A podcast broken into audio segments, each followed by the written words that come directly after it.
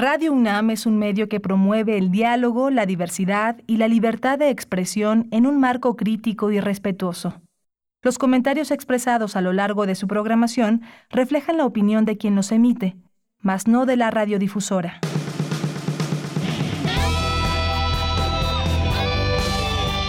Prisma RU. Relatamos al mundo.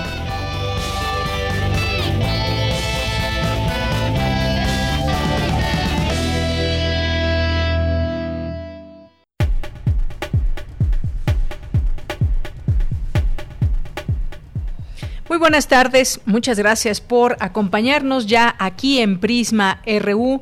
Son las 13 horas con 6 minutos en este viernes 22 de enero del año 2021. Prácticamente se nos está acabando este primer mes del 2021 con mucha información, con muchas situaciones que siguen derivadas de la pandemia que se vive a nivel mundial y en México que estamos atentos a números, a eh, seguir cuidándonos, a nuevos descubrimientos también, ya dentro de una campaña de vacunación que también está presente en México y que va eh, va avanzando poco a poco y que también se van dando nuevas situaciones para que la vacuna pueda llegar más rápido a más personas. Y todo esto que lo vamos platicando a lo largo de los programas aquí en Prisma RU de Radio UNAM, a través de doctores, a través de especialistas, académicos, eh, investigadores que nos van ayudando con su conocimiento a entender, comprender este entorno que nos aqueja día con día en este tema y en otros también, porque también eh, la vida continúa y en los temas muchos otros temas económicos, políticos, que también, también están afectados por la pandemia, pero de estos también debemos seguir hablando, debemos de seguir eh, haciendo y generando debates. Bien, pues gracias por esta sintonía aquí en el 860 de AM, en el 96.1 de FM. Saludo a mis compañeros allá en cabina, en Radio UNAM, en Adolfo Prieto, número 133, en este viernes. Arturo González en los controles técnicos mi compañero Daniel Olivares en la producción, Denis Licea en la asistencia y aquí en el micrófono le saluda Deyanira Morán. Pues con mucho gusto empezamos hoy este programa, este programa, el último de esta semana, y vamos a platicar, vamos a seguir con estos temas ligados a COVID-19. Uno de ellos tiene que ver con que pues se revela que eh, esta enfermedad de COVID-19 afecta a pulmones y quedan muchas veces más dañados que los de los fumadores que llevan años con esta práctica de fumar y que se afectan los pulmones. Bueno, pues la COVID-19 desafortunadamente deja muchos daños también en estos órganos del cuerpo. Vamos a platicar del tema con la doctora Guadalupe Ponciano Rodríguez, que es experta en modelos de tratamiento y prevención del tabaquismo y académica del Departamento de Salud Pública de la Facultad de Medicina de la UNAM. Y bueno, vamos a platicar también de un tema polémico, un tema que ha generado debate y que ha generado preguntarnos eh, sobre las redes sociales, en específico en esta ocasión sobre, sobre Twitter. Eh, Twitter suspendió cuentas a tres usuarios que pues normalmente publican, hacen publicaciones a favor del presidente López Obrador y Twitter los acusa de, eh, de manipulación y spam. Pero ¿qué significa exactamente esto? ¿Qué es lo que dicen estas eh, cuentas que pues Twitter consideró que debieron ser, no sé si están cerradas, canceladas o solamente por algún tiempo van a estar fuera de la posibilidad de hacer comentarios desde ella. Vamos a platicar con el maestro Luis Ángel Hurtado Razo, que es director general de Comunicación Política Aplicada, es académico también de la Facultad de Ciencias Políticas y Sociales de la UNAM. ¿Ustedes qué opinan a todo esto? Ustedes que nos escuchan, que tienen una cuenta de Twitter, hemos leído todos los usuarios de Twitter, los términos y condiciones y conforme a ello es que emitimos mensajes y tuiteamos. Realmente conocemos todos esos términos y condiciones, cuáles son las reglas que aplica Twitter en general y en México. Recientemente también tuvimos este asunto con Donald Trump, que pues fueron cerradas sus cuentas de Twitter y Facebook por incitar al odio y por hacer una serie de, de cosas y de llamados a través de, de, Twitter, lo cual pues estas redes sociales consideraron oportuno eh, acallar esos mensajes en momentos muy importantes que estaba pasando Estados Unidos. Vamos a platicar de ese tema. Ya en nuestra segunda hora tenemos hoy a Corriente Alterna, esta unidad de investigaciones de la UNAM.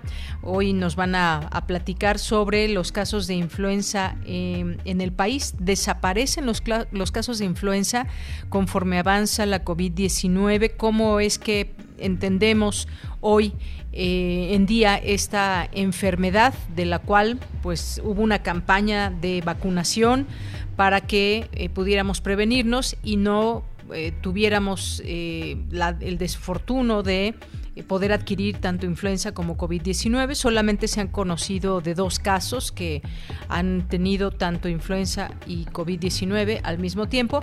Nos van a platicar de este tema, es la investigación que hoy nos van a compartir.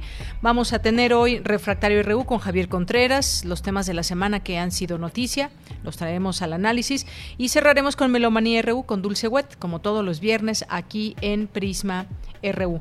Así que, pues desde aquí Relatamos al mundo. Relatamos al mundo. Relatamos al mundo.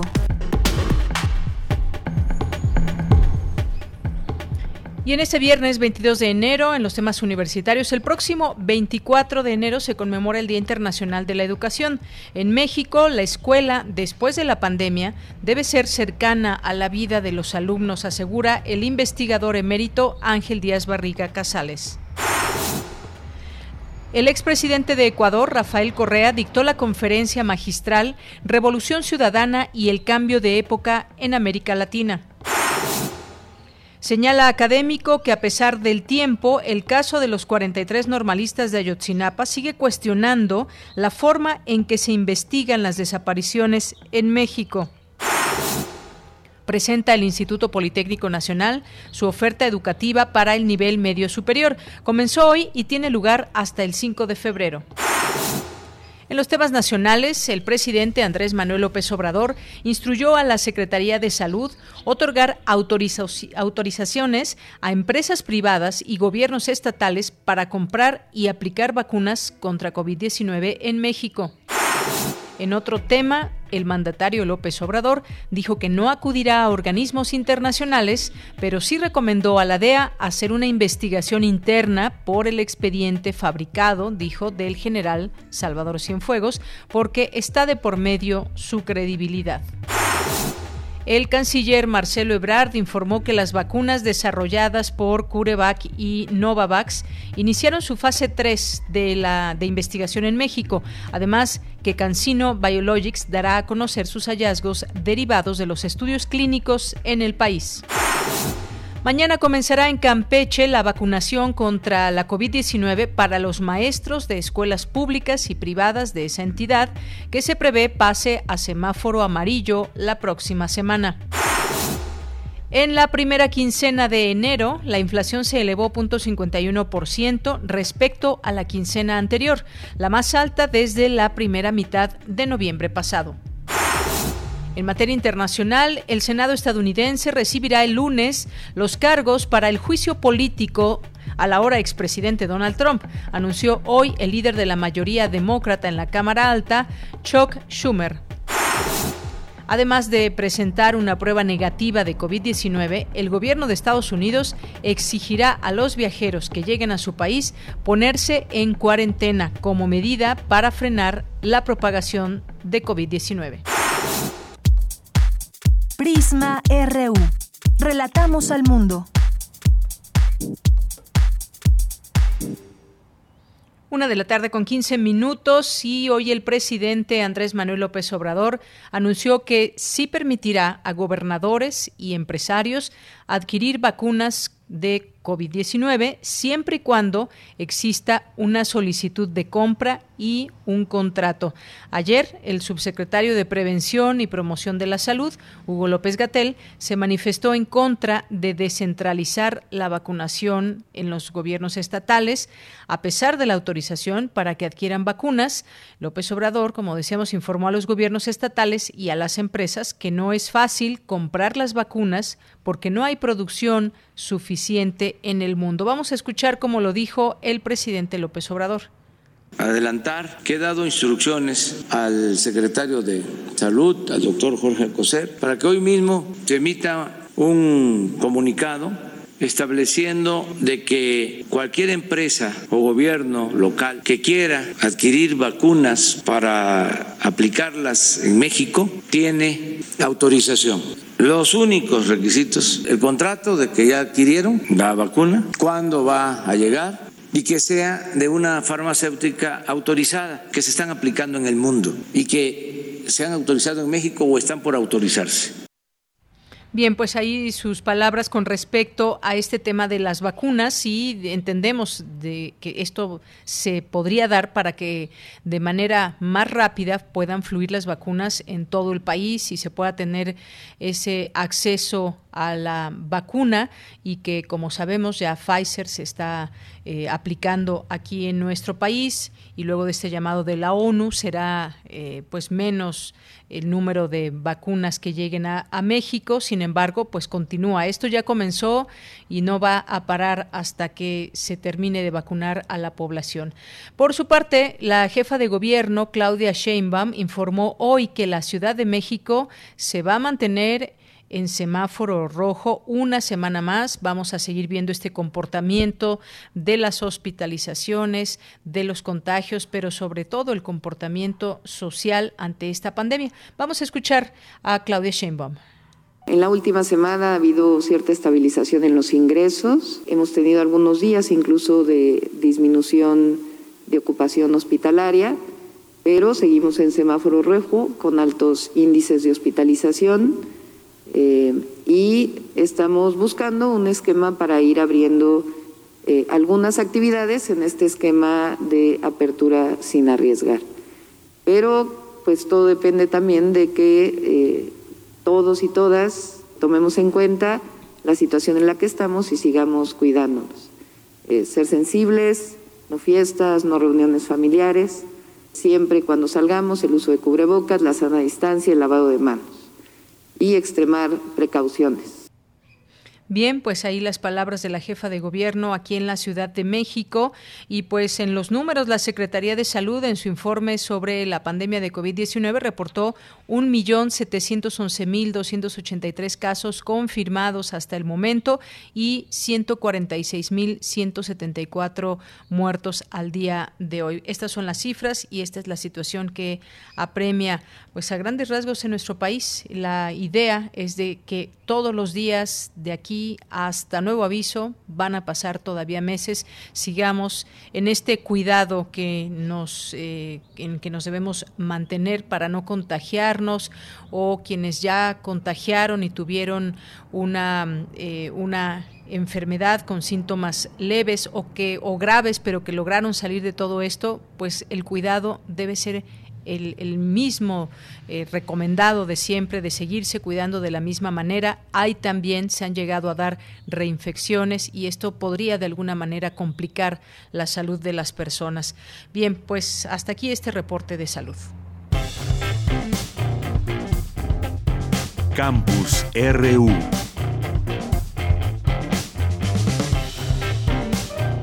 Y en nuestro campus universitario en este día, a pesar del tiempo, el caso de los 43 normalistas de Ayotzinapa sigue cuestionando la forma en que se investigan las desapariciones en México. La información con Dulce García. Adelante, Dulce. Así es, Deyanira. Muy buenas tardes a ti al auditorio de Prisma RU. Deyanira, la desaparición de los 43 normalistas de Ayotzinapa reactivó la memoria de la represión en gran medida por haber ocurrido en el estado de Guerrero, donde, como sabemos, el régimen autoritario ha golpeado a organizaciones y comunidades con cientos de desapariciones desde los años 70. Deyanira, durante la segunda sesión del Seminario Internacional de Historia del Tiempo Presente, titulado Esquirlas de un pasado reciente, la investigación sobre las desapariciones en México, el historiador Camilo Vicente Ovalle destacó que a partir del caso de los 43 normalistas también se ha buscado una diferenciación de las víctimas, sobre todo en función del carácter político que pudiera tener la desaparición. Escuchemos implicaba que la desaparición de los normalistas no podía ser comprendida dentro de la lógica de violencia en el contexto de la guerra contra el narcotráfico, pues se trataba de una desaparición con motivos políticos en el marco de esa continuada guerra sucia contra algunos sectores disidentes. Em, a diferencia de otros eh, o de otros desaparecidos que quedaban comprendidos en el marco de las violencias puramente criminales. También Vicente Valle dijo que la noche de Iguala mostró los niveles tan altos que la violencia puede alcanzar en amplias zonas de este país, pero también dejó al descubierto que existen muy pocas herramientas teóricas y metodológicas para explicar e investigar casos como este. Escuchemos nuevamente sus palabras. Desde hace unos 15 años aproximadamente hemos asistido y algunos hemos formado parte a un aumento en el interés académico por comprender y explicar las violencias que agobian a México en el presente. La paradoja es esta. Mientras iba en ascenso este potente campo epistémico político en torno a las desapariciones, se tuvo menos capacidad de aportar explicaciones complejas, históricas y estructuralmente sobre las dinámicas de las desapariciones y las lógicas de violencia en las que se encuentran inscritas, como lo mostró el caso de la desaparición de los estudiantes de Ayotzinapa y muchos otros más alrededor del país. Esto último, desde mi perspectiva, abre la necesidad eh, de una crítica a la forma en que hemos estado estudiando las violencias en la última década. Y bueno, Deyanira, el experto dijo finalmente que es necesario notar que la generación de conocimiento comprensivo y explicativo respecto a las desapariciones aquí en México muestra serias deficiencias que no corresponden con la potencia de esta problemática. Es la información. Dulce, muchísimas gracias por esta información. Muy buenas tardes. Gracias a ti, buenas tardes. Hasta luego, pues hay que seguir de cerca todo esto. Eh, el tema de los 43, por una parte, que abre también toda esa eh, posibilidad de entender cómo, cómo se investigó y cómo se sigue investigando, porque actualmente se continúa en esta investigación de Ayotzinapa, pero también el tema de las desapariciones en México. Hasta hace unos años, pues no se tenía ni siquiera una base de datos sobre esto. Ahora ya se cuenta con más elementos y en ese camino seguir, porque las desapariciones continúan. Vámonos a otro tema. El expresidente de Ecuador, Rafael Correa, dictó la conferencia magistral Revolución Ciudadana y el cambio de época en América Latina. Mi compañera Virginia Sánchez estuvo atenta a este a esta eh, conversación, a este tema y nos tiene la información. Vicky, muy buenas tardes. Hola, ¿qué tal, Deya? Muy buenas tardes a ti y al auditorio de Prisma RU. Así es, pues tras hacer un análisis de las transformaciones políticas, económicas, sociales que ha vivido América Latina, incluso en relación con Europa, desde la caída del muro de Berlín, la implementación del modelo neoliberal y cómo se logró un cambio de época con la llegada de gobiernos progresistas en algunos países latinoamericanos y con ello pues logró establecer una legitimidad democrática como en el caso de Ecuador, así lo señaló el expresidente de esta región, Rafael Correa, durante la conferencia magistral La Revolución Ciudadana y el Cambio de Época en América Latina, organizada por el Programa Universitario de Estudios sobre Democracia, Justicia y Sociedad y la Facultad de Ciencias Políticas y Sociales de la UNAM. Escuchemos. La larga y triste noche neoliberal incluso atentó contra la democracia, porque no importaba qué decir a nuestros pueblos, había que aplicar la receta del Fondo Monetario. Por eso el descontento de la gente, con eh, las mejoras en el nivel de vida, en el caso de la Revolución Ciudadana, por fin se logró estabilidad democrática. Los 10 años anteriores a mi gobierno, en los 10 años tuvimos 7 presidentes. Depende cómo los cuenten, puede ser 11, porque hubo un triunvirato de dos horas, una vicepresidenta de dos días, pero pongámosle que fueron 7.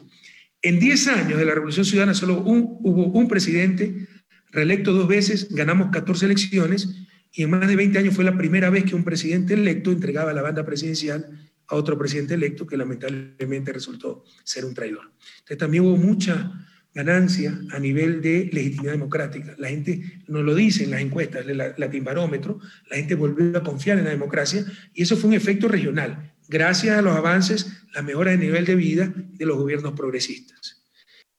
Asimismo, planteó algunas hipótesis que pueden explicar los ciclos políticos de América Latina, incluso con gobiernos progresistas, entre ellos el síndrome de Doña Florinda, donde, bueno, pues que tienes pocos y empiezas a abusar de quienes eh, consideras que son inferiores y te subordinas al que consideras el más poderoso, la paradoja del bienestar objetivo y malestar subjetivo o pobreza aspiracional y las expectativas adaptativas, cuando lo mucho parece poco y lo poco parece mucho, y que muchas veces dijo incluso vienen de los mismos militantes y se convierte en un error que tiene la misma izquierda. Y esto se entiende por la transmisión de la cultura hegemónica, concepto de Antonio Gramsci, donde el principal instrumento para transmitirla son los medios de comunicación, y un ejemplo de esto dijo es el pacto de dominación. Escuchémoslo. Y ya un caso concreto de cultura hegemónica es lo que un autor francés que a mí me gusta mucho, Alain Roquet, dice en su ensayo sobre América Latina, a mí me parece el mejor ensayo sobre la región, el pacto de dominación. En América Latina hay un pacto implícito de dominación, donde los dominadores, las élites, creen que son superiores al resto, creen que los buenos colegios solo deben ser para ellos, creen que los buenos barrios deben ser solo para ellos, creen que la buena, la vida digna debe ser solo para ellos. Lamentablemente los pobres creen que así también debe ser y que cualquier cosa debe ser caridad, goteo, concesión, y lo aceptaba. Y como le decía, dentro de este pacto de dominación, esas élites buscan mantener la verticalidad de las relaciones sociales y los otros aceptan como normales. ¿A qué nos lleva esto? Que el que quiera cambiar esa situación es el raro, es el revoltoso. En América Latina, en la ceguera latinoamericana, el tuerto no es rey, es loco. Y es muy fácil denostarlo, muy fácil desprestigiarlo.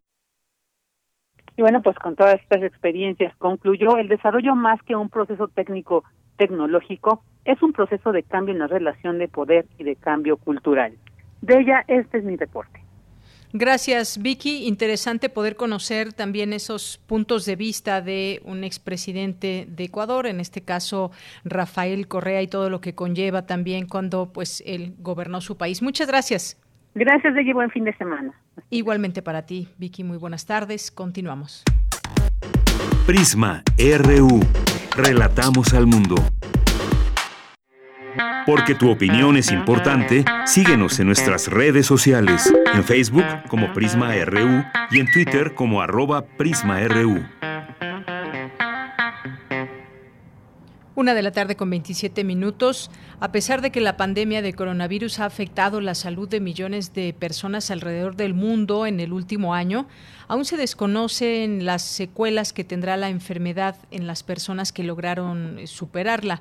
Así lo demuestra eh, pues un estudio que reveló una, una cirujana estadounidense, eh, reveló el peligro que representa el virus para los pulmones. Se centró en, este, en estos órganos y eh, pues comparó radiografías de los pulmones de pacientes eh, normales con COVID y también de fumadores y el resultado pues tuvo pues habla de resultados alarmantes pues según compartió en su propia cuenta de Twitter los pulmones post covid se ven peor que cualquier tipo de pulmón de fumador que hayamos visto y colapsan o se coagulan.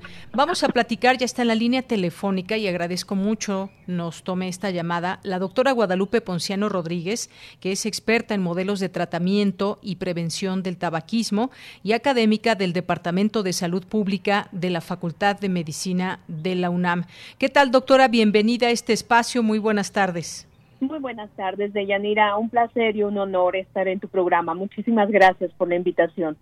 Gracias a usted, doctora, por eh, pues participar aquí con nosotros. Es, es, un gusto conocer también estas, estos análisis que puedan venir desde nuestra universidad a través de la Facultad de Medicina. Doctora, pues vamos a comenzar preguntándole cómo se afectan los pulmones de un fumador y cómo se afectan los de un enfermo de COVID-19. En primer lugar, por ejemplo, doctora, pienso en el tiempo. El fumador, el fumador se va afectando poco a poco, día con día, año con año y, el COVID puede ser muy rápido, puede ser eh, en días. Cuéntenos, doctora. Exacto, Deyanira, esa es una diferencia fundamental. En el caso del fumador, el inhalar el humo de tabaco que tiene, tú sabes, una gran cantidad de sustancias químicas, muchas de ellas altamente tóxicas para el organismo. Y bueno, eh, encontramos, por ejemplo, elementos radiactivos, encontramos sustancias que constituyen venenos, partículas, la nicotina, etcétera, pues este tipo de sustancias lo que hacen es un daño crónico, tú lo mencionaste, es decir, es un daño que se va dando poco a poco a lo largo del tiempo. ¿Qué es lo que pasa en el, en el pulmón del fumador? Bueno, uno de los primeros daños que, que se percibe en el pulmón de una persona que fuma es la alteración de los mecanismos de limpieza eh, en el pulmón.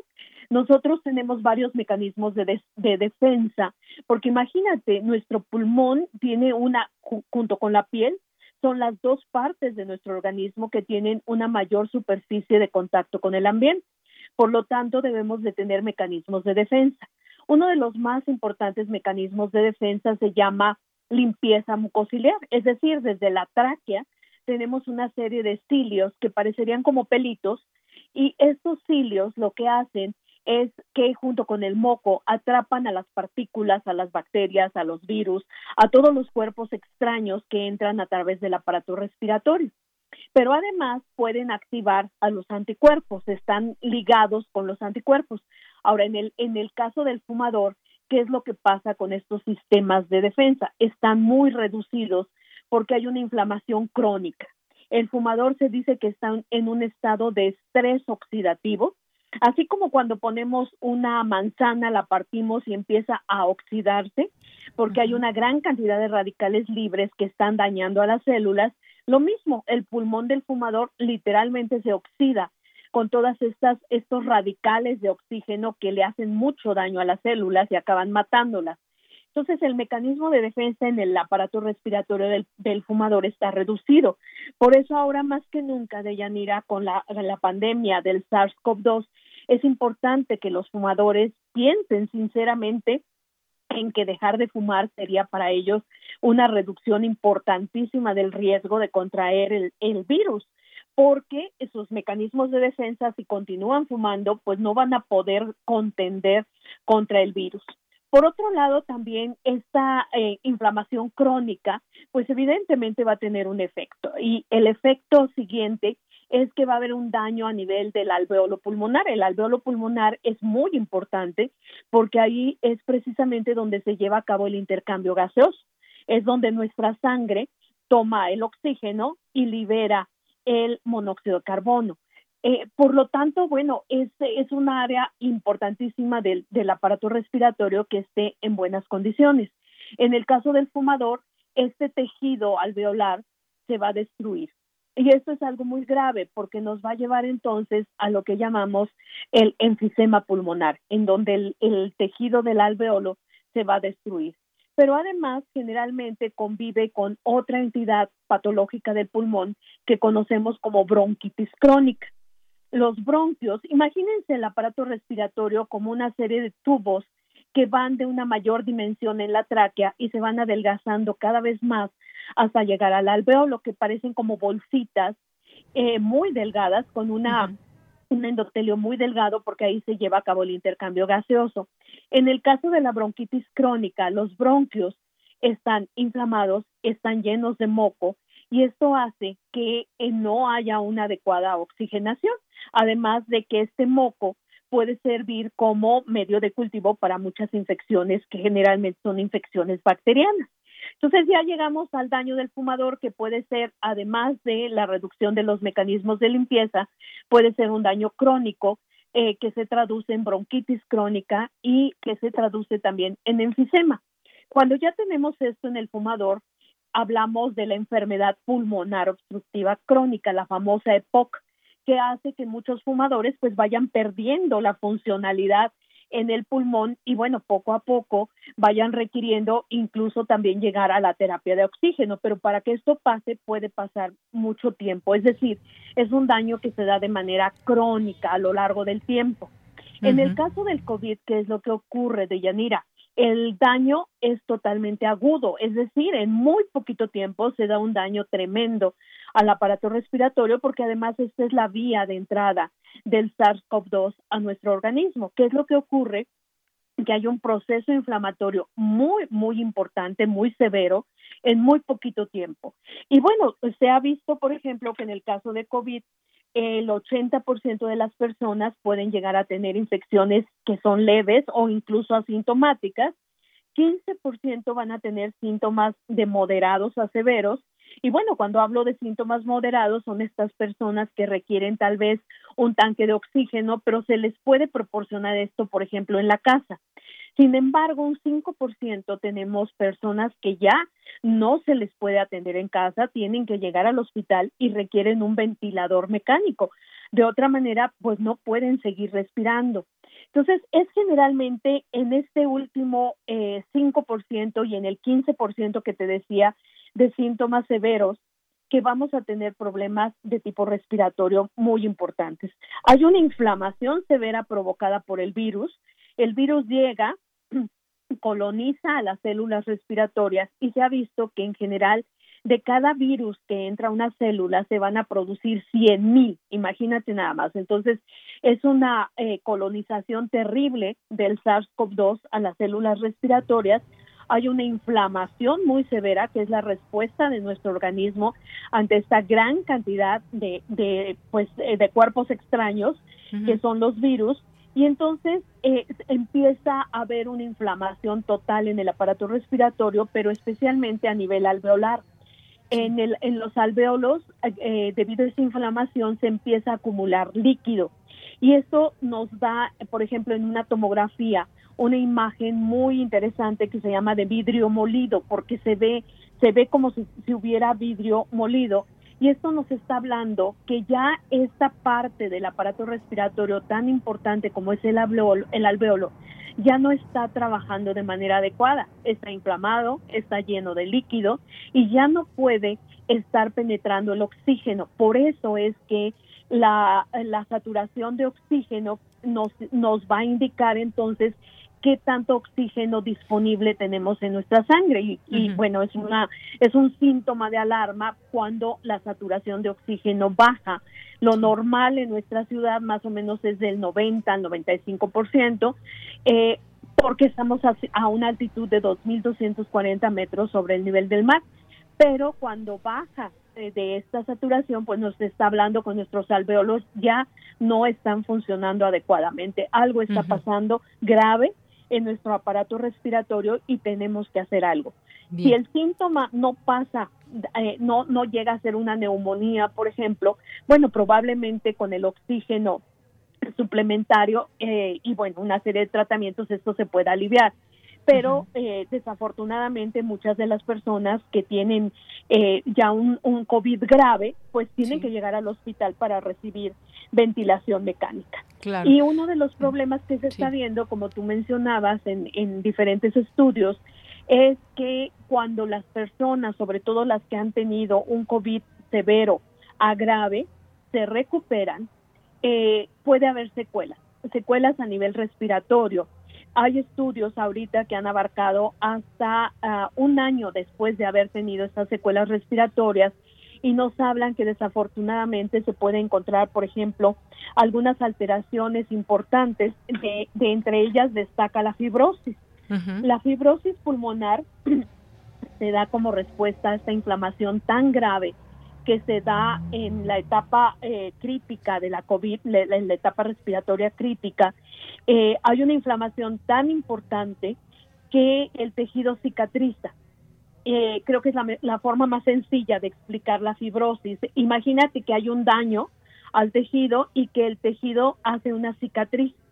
El tejido de la cicatriz es un tejido muy distinto al tejido sí. elástico del pulmón quiero que se imaginen el, el, pulmón, el tejido pulmonar como si fuera una esponjita, muy suave y muy elástica. Uh -huh. Ahora imagínense esa esponja cicatrizada, es decir, con tejido duro, con tejido que no es elástico. Pues eso es más o menos lo que yo les podría eh, pues explicar lo que es uh -huh. la fibrosis pulmonar. Bien. El problema es que este tejido que es rígido, que es un tejido grueso, es un tejido ya duro, no se parece en nada al tejido muy, muy delgadito al tejido suave y al tejido elástico que tenían en su forma original los alveolos cuando estaban uh -huh. funcionando normalmente. De tal manera que pues la gente con fibrosis va a tener alteraciones importantes, va a tener alteraciones importantes en su función respiratoria. Entonces, bueno, aquí eh, hay datos muy interesantes, por ejemplo, hay otros eh, trabajos que nos hablan que, por ejemplo, de las personas que requirieron ventilación mecánica por COVID, pues casi el 25% después de los tres meses de que los dieron de alta tenían alteraciones funcionales. Y ha habido, gracias, afortunadamente, eh, muy pocos casos, eh, dada la magnitud de la pandemia, hay muy pocos casos en donde el daño a nivel respiratorio ha sido tan, tan importante que se ha eh, pues tenido que recurrir a un trasplante de pulmón. Entonces, bueno, afortunadamente son muy poquitos casos y lo que encontramos en general es que las personas que requirieron ventilación mecánica o que tuvieron un problema severo respiratorio asociado con el COVID, pues van a tener algunos eh, trastornos, se ha descrito también otro trastorno en estas personas que se llama síndrome de dificultad respiratoria aguda, en donde pues hay una alteración importante a nivel de los alveolos, alveolos, perdón, hay un acúmulo de líquido y por lo tanto la capacidad pulmonar de estas personas se ve muy limitada. Es decir, empiezan a tener disnea, que es la falta de aire, y esta disnea puede ser asociada pues a ejercicio leve, ¿no? Por ejemplo, bañarme, subir unos cuantos escalones o tal vez caminar unos, no sé, 10, 20 metros. Pero hay casos de eh, alteraciones en donde la disnea está asociada a ejercicio pues muy leve, por ejemplo, levantarme de la cama, caminar de la cama al baño. Estos casos, bueno, evidentemente ya son muy graves, pero afortunadamente, bueno, lo que se tiene que hacer con estos pacientes es eh, proporcionarles eh, rehabilitación pulmonar. Hay muchos ejercicios esta rehabilitación pulmonar se recomienda que se inicie una vez que ya hayan pasado los síntomas, es decir, que el paciente ya no tenga tos, que ya no tenga eh, pues las alteraciones asociadas con la COVID, eh, especialmente alteraciones respiratorias. Una vez que he pasado esta etapa de la fiebre, la cefalea, la fatiga, la tos seca, etcétera, el paciente que siente que después de haber tenido COVID le falta el aire, que ya no puede hacer ejercicio físico como antes, que sube las escaleras y tiene que detenerse porque ya no llega a subirlas completamente, pues ese tipo de pacientes son los que tienen que recibir rehabilitación respiratoria. Hay una serie de ejercicios, hay una serie de ejercicios tanto respiratorios como ejercicios físicos que permiten que los pacientes poco a poco vayan recuperando esa elasticidad en el pulmón, claro, siempre y cuando no haya fibrosis. Porque, insisto, una de las características más importantes del tejido pulmonar es su elasticidad. Esto es, imagínense que el aparato respiratorio son como dos globitos. Y cuando inhalamos, pues el globito aumenta su tamaño, cuando exhalamos reduce su tamaño. Esto nos explica por qué la elasticidad a nivel del aparato respiratorio, del pulmón específicamente, va a ser muy importante. Cuando hay una fibrosis, esta elasticidad desaparece, pero cuando no hay fibrosis y sí hay secuelas de la, de la COVID, lo que se puede hacer es eh, someter al paciente a una serie de ejercicios de rehabilitación respiratoria que le pueden ayudar de forma muy importante a recuperar esa pérdida de función pulmonar que tuvo debido a la gravedad que representa la COVID para el aparato eh, respiratorio. Hay ejercicios pues de acondicionamiento físico, hay ejercicios también en donde se tiene que practicar, por ejemplo, la respiración diafragmática, es decir, este ejercicio en donde inhalas tan profundamente que el diafragma baja y te sube la pancita. O sea, un poquito pensar, por ejemplo, como que el obligo cuando inhalamos se separa de la columna vertebral y cuando exhalamos vuelve hacia la columna vertebral. En fin, una serie de ejercicios que eh, se pueden hacer en casa, algunos de ellos, y que bueno, desafortunadamente no podemos generalizar porque hemos visto que en el caso de la COVID, pues eh, la respuesta es muy diferente de persona a persona. Hay una gran variación en la respuesta a la al virus, a la presencia del virus en el aparato respiratorio. Y bueno, también dependiendo de esa respuesta es que se va a producir el daño y la secuela. muy bien, eh, Me gustaría muy brevemente, pues, también comentar que no solamente son secuelas respiratorias, por supuesto, son las más graves, pero también hay, sobre todo en cuestiones de salud mental, hay eh, situaciones muy importantes como por ejemplo el trastorno de estrés postraumático. No es sencillo eh, tener COVID y luego el miedo, la ansiedad, la angustia. Eh, puede resultar todo esto en una depresión, en cuestiones de ansiedad.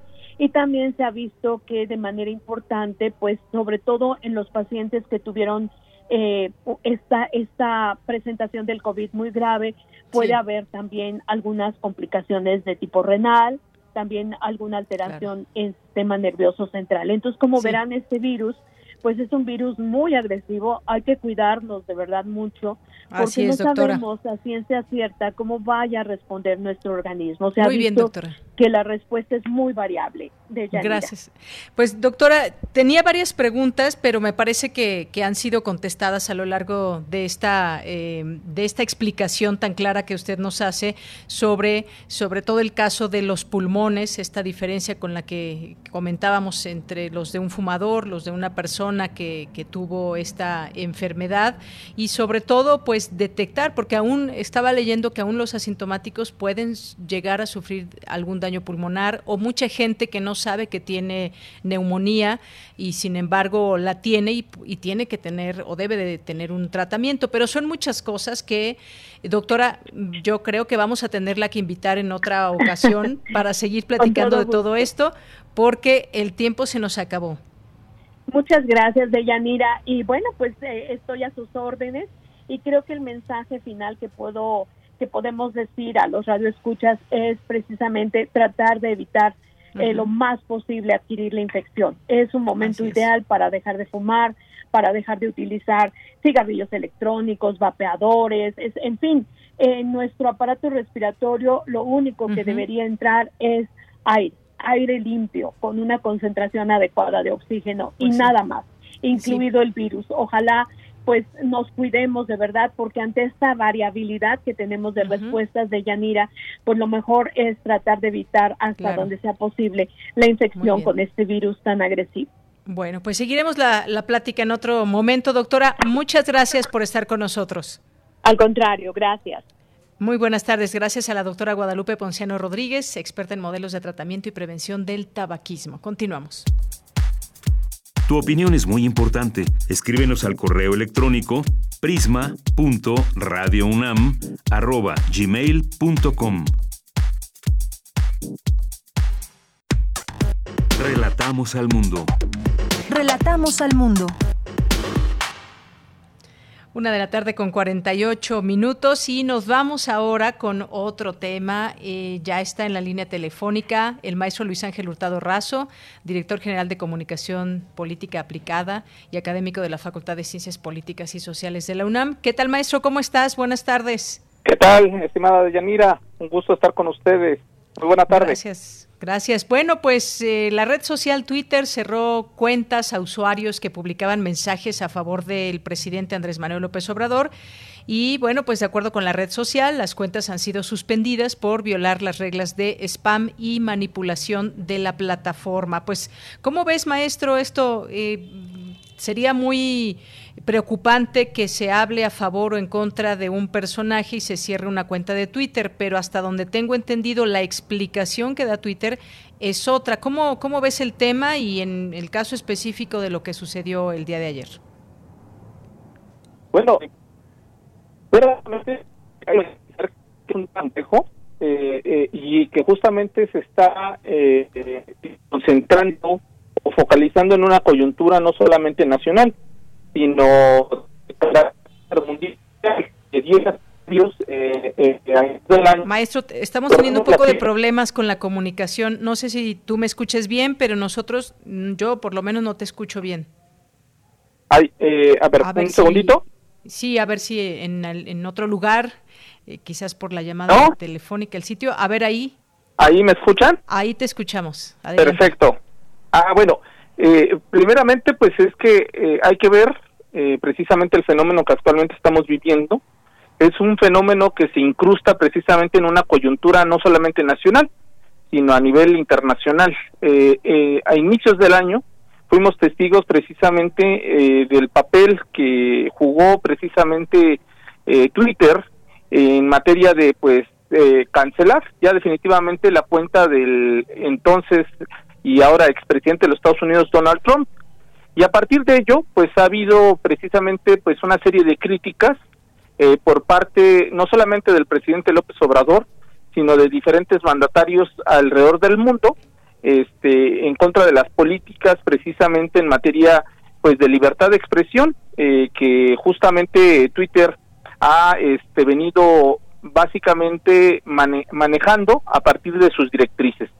Entonces, bajo esa lógica, en las últimas dos semanas hemos sido testigos precisamente de esa pues exigencia por parte pues por, una parte del jefe del ejecutivo de pues garantizar precisamente la libertad de expresión pero por otra parte eh, retoma precisamente un discurso que ya se viene eh, pues digamos, eh, exigiendo desde el año pasado y, desde el inicio de la administración, que tiene que ver con el papel precisamente de las llamadas granjas de bots o todas estas cuentas automatizadas, el papel que han jugado estas redes sociales, principalmente Twitter, y la necesidad de transparentar qué se está haciendo precisamente desde esta red social eh, para, digamos, contrarrestar precisamente eh, la propagación de mensajes producto, digamos, de todas estas eh, cuentas falsas. Ahora, eso por una parte, pero por otra parte, eh, justamente esta semana, pues el presidente hace una, pues, una, una declaración en la cual básicamente, pues, este, manifiesta, manifiesta que, pues, el hoy director todavía, este, de Twitter México, pues tenía ciertas ligas o ciertos vínculos con un partido político. Entonces, bajo esa lógica, pues se vuelve a polarizar eh, eh, pues el debate precisamente de el papel que juegan estas redes sociales, principalmente Twitter, sobre todo en la coyuntura que estamos viviendo en México, que es una coyuntura ya eh, de proceso electoral y lógicamente eh, una coyuntura también de posible, digamos, renovación este de pues el poder eh, legislativo en nuestro país. Entonces, bajo esa lógica tenemos toda esa coyuntura toda esa coyuntura y además, bueno, pues en estos términos, eh, maestro, ¿qué significa spam en Twitter o cuál es, no sé exactamente si fue uno, si fueron varios mensajes los de estos tuiteros que eh, pues... Eh, fueron esta, por esa situación que se les cierran sus cuentas o se suspenden. No sé exactamente cuánto tiempo van a estar suspendidas o si se cancelan. Esa parte de la política de Twitter no, no me la sé, pero bueno, ¿qué significa spam en Twitter?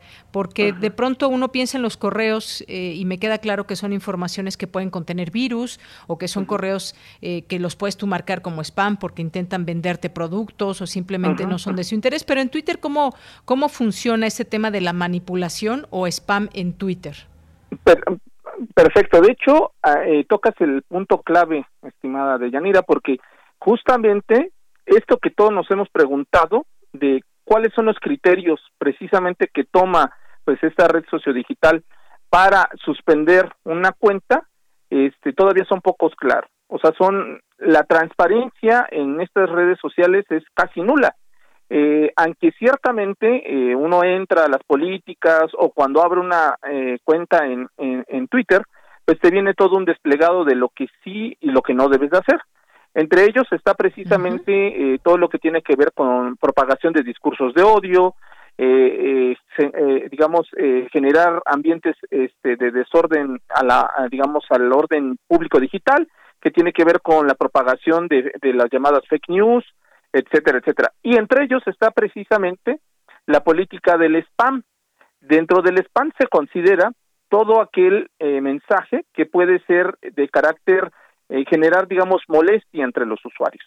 ¿Y cómo se genera eso? Pues a partir de eh, precisamente eh, todo lo que tiene que ver con denuncias por parte de los usuarios. Digamos, si yo ahorita este, veo un tweet tuyo y me genera cierta molestia, yo puedo hacer un reporte o puedo me poner ahí una queja diciendo este tweet este, me está generando cierta molestia. Cuando vemos que hay, bueno, Twitter lo que hace es cuando ve una gran cantidad de denuncias, pues ya empieza a poner alertas. Le manda primeramente un mensaje al usuario diciéndole, oye, mira, estamos recibiendo esto eh, sobre los contenidos de ciertos tweets que tú has publicado. Eh, eh, si sigue esto, pues lógicamente este, esta, esta, digamos, este mensaje de alerta, pues ya no va a ser un mensaje de alerta, va a ser una suspensión por un periodo determinado. Entonces, bajo esa lógica, estamos viviendo esto. En los últimos días hemos visto casos de, suspensión eh, justamente de estas cuentas que son muy afines precisamente a la ideología y por lo tanto también a los ideales del, del gobierno federal, pero también hemos visto este otros casos como el caso de Pati Navidad, no sé si recuerdes, en ese sentido en el cual eh, de repente se le suspende la cuenta también precisamente aludiendo al caso de, generar desinformación o propagar desinformación. Entonces, estamos en una eh, situación que yo francamente he criticado, criticado porque eh, tenemos que, tener claro precisamente cuál es la justificación que ofrecen estas, estas empresas en materia de por qué estoy sancionando a, a estas personas, pero no sanciono a otras que tienen básicamente la misma característica mensajes de odio, mensajes que incitan, digamos, a la violencia o al racismo, o mensajes en negado momento que son muy afines a cierto este grupo político o ideológico. Entonces, eh, eh, eh, mi crítica siempre ha sido decir esto, ¿por qué si se aplica contra unos, pero no se aplica contra otros? Eso por una parte. Y por otra parte tenemos el escenario que yo también he manifestado, que es que no debemos olvidar que estas, eh, eh, que Twitter, todas las redes sociales que existen, obedecen precisamente a un criterio eh, privado. Son empresas y como empresas pues tienen intereses privados o, particulares. No son empresas de interés público o no son agrupaciones de interés público, como si son las, digamos, las radios ciudadanas o los medios de comunicación ciudadanos o públicos. Eso obedece a otro criterio distinto. Estas obedecen precisamente a intereses eh, particulares. No olvidemos que precisamente ahora que, digamos, aplican las políticas, y yo lo dije cuando eh, eh, cortaron, digamos, o suspendieron las cuentas de Donald Trump, ¿por qué no lo hicieron cuando él estaba en campaña política? Pues sencillo, porque Donald Trump y su partido invirtió una fuerte cantidad de dinero en publicidad en todas las redes sociales. Entonces, bajo esos criterios, pues era imposible que suspendieran estas cuentas porque les estaba redituando económicamente pues una gran cantidad de dinero. Claro, y a final de cuentas, maestro, nos queda claro también que Twitter es una empresa y que Twitter puede pues hacer lo que quiera con su empresa. Claro que hay términos y condiciones también que ellos mismos tienen que respetar, pero sobre todo sus usuarios. Eso me parece que queda claro. Aún con todo esto, pues hubo una serie de reacciones en esto. Eh, políticos, periodistas, analistas, incluso personas, eh, bueno, personas de la sociedad civil, muchas personas, pues calificaron esto, este hecho como, como de censura, luego de que el presidente pues revelara en su conferencia de la mañana los supuestos vínculos entre esta red social y el Partido Acción Nacional. Se hizo, vaya, este, este Twitter, ¿no? De Twitter es eh, y pues eh, se cuestionaban cosas como cuáles son los criterios, si se trata de entender una decisión que puede tener implicaciones importantes para la comunidad que utiliza esta red social. Se trata de que todos entendamos qué pasó, que es indispensable que Twitter México explique estas decisiones, o bien incluso que pues no se castiguen cuentas, cuentas violentas de, de de la derecha, por ejemplo, dijo uno de los moneros de la jornada, y, vemos algunas otras cuentas que a mí me parecería que, deberían cancelarse por el lenguaje que utilizan, por el, tema del odio. Hay por ahí un político que la verdad no quiero ni mencionar, pero, pero dice groserías a, mujeres plenamente así en, Twitter y, no se le cierra su cuenta, ¿no? Entonces suena un poco extraño. Nos queda un minuto, maestro. Pues básicamente, eh, para resumir esta parte, mi estimada Deyanira, eh, yo lo centraría en lo siguiente, y esa es la crítica que he venido haciendo en los últimos días, es que ahora, digamos, muchas personas aplaudieron precisamente cuando Twitter suspende la cuenta de Donald Trump, pero el riesgo que tenemos actualmente es ahora quién va a regular a esas empresas, quién va a decirle a esas empresas por qué debes de callar esas voces o por qué no debes de callar esas voces, porque esto se presta precisamente para que básicamente eh, esta, eh, estas empresas pues decidan quién sí debe de hablar en su espacio y quién no debe de hablar, lo cual es de un riesgo impresionante y justamente está en peligro precisamente la libertad de expresión que tanto hemos defendido en el espacio público digital de Internet y justamente también está en riesgo la posibilidad de que voces disidentes o voces eh, eh, con todo el derecho de hablar o expresar públicamente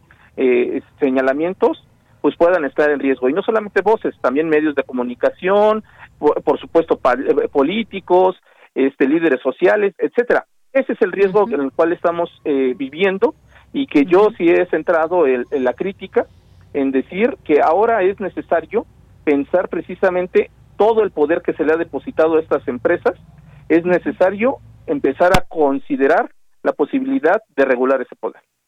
Muy bien, pues ahí queda este comentario. Muchísimas gracias por estar con nosotros e intentar entender qué es lo que pasó, analizar esta situación de Twitter contra, son tres en total, tres cuentas que fueron eh, cerradas, cerradas, canceladas, ¿cómo, cómo, cómo fue, maestro?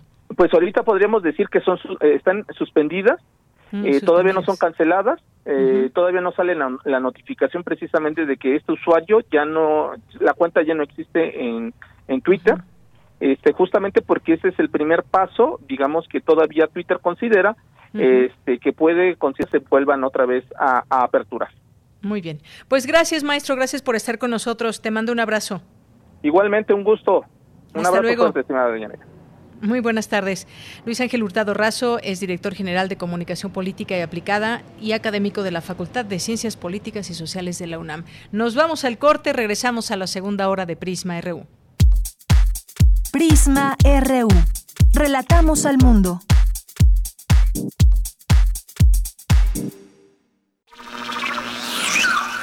En el aire flota una nación atemporal construida con música es un país sin fronteras con 74 millones de habitantes sonoros que disfrutan la mejor música de todos los rincones del mundo. Sintoniza esta, una de las 46 emisoras del mundo en 17 países de Europa, América y África para entrar a la red de Mundofonías. Música para descubrir el mundo todos los sábados a las 18 horas por el 96.1 de FM. Radio UNAM. Experiencia sonora.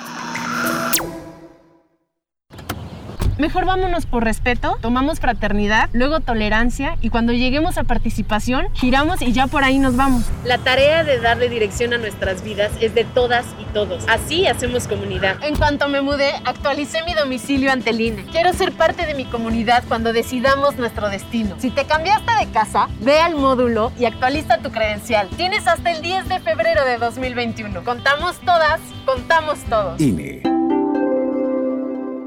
El Tribunal Electoral del Poder Judicial de la Federación protege mi voto. Tribunal Electoral. Puedo participar en política, o sea, puedo votar y ser votada. Tribunal Electoral.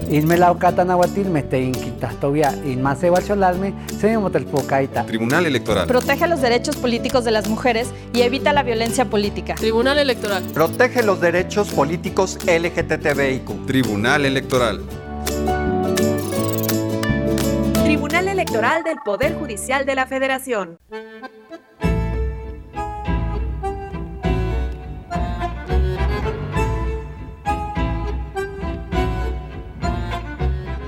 Yo ya me maté en esa curva, dije señalando su sonrisa.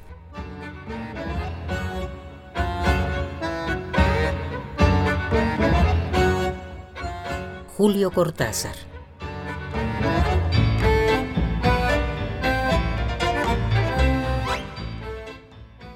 Radio UNAM Experiencia Sonora.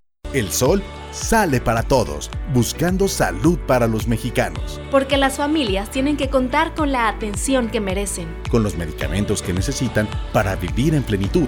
Esto es una necesidad urgente que tiene que resolverse y para eso trabajamos. Porque del PRD queremos lograr que los servicios de salud sean de calidad y haya médicos y medicinas suficientes para todas y todos. Sabemos que eso es lo que quieres y con tu apoyo lo vamos a lograr. El sol sale para todos. La cuarta transformación está poniendo fin a los excesos del pasado, cuando antes se había gobernado con verdadera austeridad, priorizando a quienes más lo necesitan, cuando un presidente había renunciado a los pinos, al avión y al Estado Mayor Presidencial ¿Cuándo se había declarado a la corrupción como el peor enemigo de México? En Morena no hay espacio para lujos y derroche. No puede haber gobierno rico con pueblo pobre. Morena, la esperanza de México. Para las personas que en todas las reuniones ponen sobre la mesa los temas más polémicos, o para las que escuchan atentas los puntos de vista, también para quienes defienden una postura a capa y espada, o para quienes cambian de opinión. Para todas y todos es la revista de la universidad, el lugar donde los temas se discuten a fin de comprender el mundo. Únete al debate sobre los temas relevantes todos los jueves a las 16 horas por Radio UNAM. Disentir para comprender. Radio UNAM. Experiencia sonora.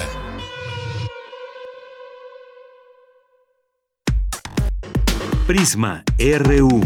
Relatamos al mundo.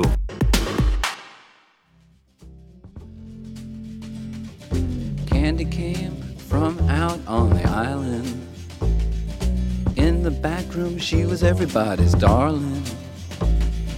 But she never lost her head, even when she was given head. She says, Hey, babe, take a walk on the wild side. Said, Hey, babe, take a walk on the wild side.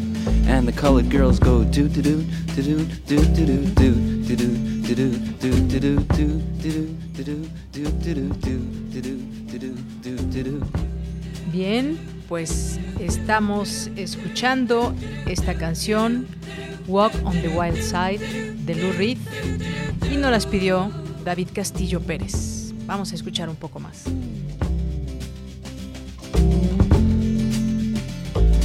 Little Joe never once gave it away. Everybody had to pay and pay. A hustle here and a hustle there. New York City is the place where they said, Hey babe, take a walk on the wild side. Hey Joe, take a walk on the wild side. Bien, pues muchas gracias por continuar con nosotros aquí en Prisma RU en esta segunda hora, en esta segunda hora ya en este viernes para pues relajarnos un poco después de una semana para muchos quizás intensa, para muchos también de seguir pues arriesgando al salir de casa, al acudir a sus centros de trabajo, muchas personas que pues no para todos el teletrabajo, el, trabajo en casa es una opción en su en su empresa. Así que pues les mandamos un saludo a todos y un saludo a David Castillo Pérez que ya nos puso un poco un poco con esta música, un paseo por el lado salvaje. De pronto pues ya caminar por las, por las calles puede ser un poco salvaje en torno a estarnos cuidando de este virus que aqueja al mundo, que aqueja y que está por ahí, eh, pues portado por muchas personas y que puede salir y expandirse y contagiar a mucha gente. Bueno, pues gracias por continuar en este momento aquí en nuestras frecuencias 860 de AM, 96.1 de FM y www.radio.unam.mx. Les saludamos en este en este programa en los controles técnicos Arturo González, está mi compañero Daniel Olivares en la producción, Denis Licea en la asistencia, soy de Yanira Morán y pues pues muchas gracias por hacerse presentes aquí en sus mensajes vía Twitter, sobre todo arroba PrismaRU. Nos escribe aquí Jorge Fray, nos dice saludos, deseándoles mucha salud. Gracias por lo que a mí toca, Jorge Fray. Dice un fuerte abrazo. El año pasado tuve un deceso familiar lamentable. Muchas gracias, Jorge. Pues sí, creo que ya muchos compartimos este, esta situación, este dolor que aqueja a las familias, a muchas y cada vez más familias en el mundo y, en nuestro país, por supuesto. Eh, saludos a Mayra Elizondo. Nos dice excelente intervención, maestro, muchas gracias. Y en efecto, la pregunta es quién va ahora eh, a regular a las empresas de las redes sociales. Y yo pregunto cuál es el papel de nosotros como usuarios. Deberíamos tener muy claro qué podemos, qué podemos exigir. Gracias, Mayra. Un abrazo. Saludos a Yeudiel Infante, que en un momento estará aquí con nosotros como parte de Corriente Alterna. Más 52 Efren nos dice en la época de la dictadura digital encabezada por Twitter y Facebook, el odio el odio ni el racismo son sus criterios, sino los geopolíticos, así como los que cuestionan las decisiones de sus socios del establishment estadounidense compuesto de los megabancos, el Pentágono, Deep State. Saludos. Gracias. Más 52, Efren. Mario Navarrete Real, también muchos saludos. Aquí nos manda un pequeño video de un parque. No, no ubico a ver si, porque luego, luego él anda por Ciudad Universitaria, pero no, me parece que no es Ciudad Universitaria pero es un lugar muy bonito. Ahí se ve un riachuelo. Muchas gracias, Mario, por compartirnos estas imágenes. Ari La Cósmica, muchos saludos. Rosario Durán Martínez dice: Me ha tocado reportar en Facebook y, y en a la policía cibernética, páginas donde promueven pederastia o agresiones. Gracias, Rosario. Rebeca Vega dice, gracias por la entrevista muy clara y desalentadora, todas las consecuencias para los fumadores. Eh, Osvaldo Muñoz también, Marcela Vargas, parte de Corriente Alterna. Eh, también nos dice aquí Yeudiel que nos estarán platicando eh, sobre el tema de COVID-19 ligado con casos de influenza. Solo dos en cuatro meses que van de la temporada. ¿Está desplazando COVID otras infecciones? Son parte de las preguntas que nos compartirán sus respuestas. Andrés Mar, bonito fin de semana para todo el equipo. Terminamos una semana más. Saludos sonoros. Gracias, Andrea. Un abrazo. César Soto también, muchos saludos. Eh, Guerrero también, muchas gracias. Diana, eh, David Castillo Pérez, eh, Rosario, que nos dice, no se pueden nos pueden compartir ejercicios que se pudieran hacer en casa para ayudar para personas que tuvieron COVID-19. Pues queda pendiente la invitación de nueva cuenta a la doctora para que nos hable de este tema. Rosario, por supuesto. Henry Paredes, Jean-François Charrier, también muchas gracias. gracias por aquí también a eh, quien nos escribe, David Castillo, que ya nos pedía esta canción. Eh, muchos saludos a Nani Jazz, Miguel Rebollo, Abimael Hernández. Eh, muchas gracias a todos ustedes, Teresa Salazar, Papsi Ramírez, a nuestro querido Juan Stack, también aquí presente en redes sociales y en la sintonía, Silvia Carlova también. A todos les mandamos muchos saludos, los seguimos leyendo, claro que sí. también nos llegó aquí mensaje de José Ramón Ramírez y también algunos otros comentarios. Gracias y nos vamos ahora a la información. Vamos a continuar con esta segunda hora y pues hoy termina este serial que nos ha presentado a lo largo de la semana Cindy Pérez Ramírez, la carga del duelo en familiares fallecidos por COVID-19 puede ser más intensa si no atiende adecuadamente ante este panorama. La psicoterapeuta trata en esta última entrega del desasosiego colectivo, el duelo y la pandemia, las señales que podemos identificar si vivimos un duelo congelado. Adelante. El desasosiego colectivo, el duelo y la pandemia. Aunque sea de jade se quiebra, aunque sea de oro se rompe, aunque sea de plumaje de quetzal se desgarra. No para siempre en la tierra, solo un poco aquí. Netzahualcoyotl.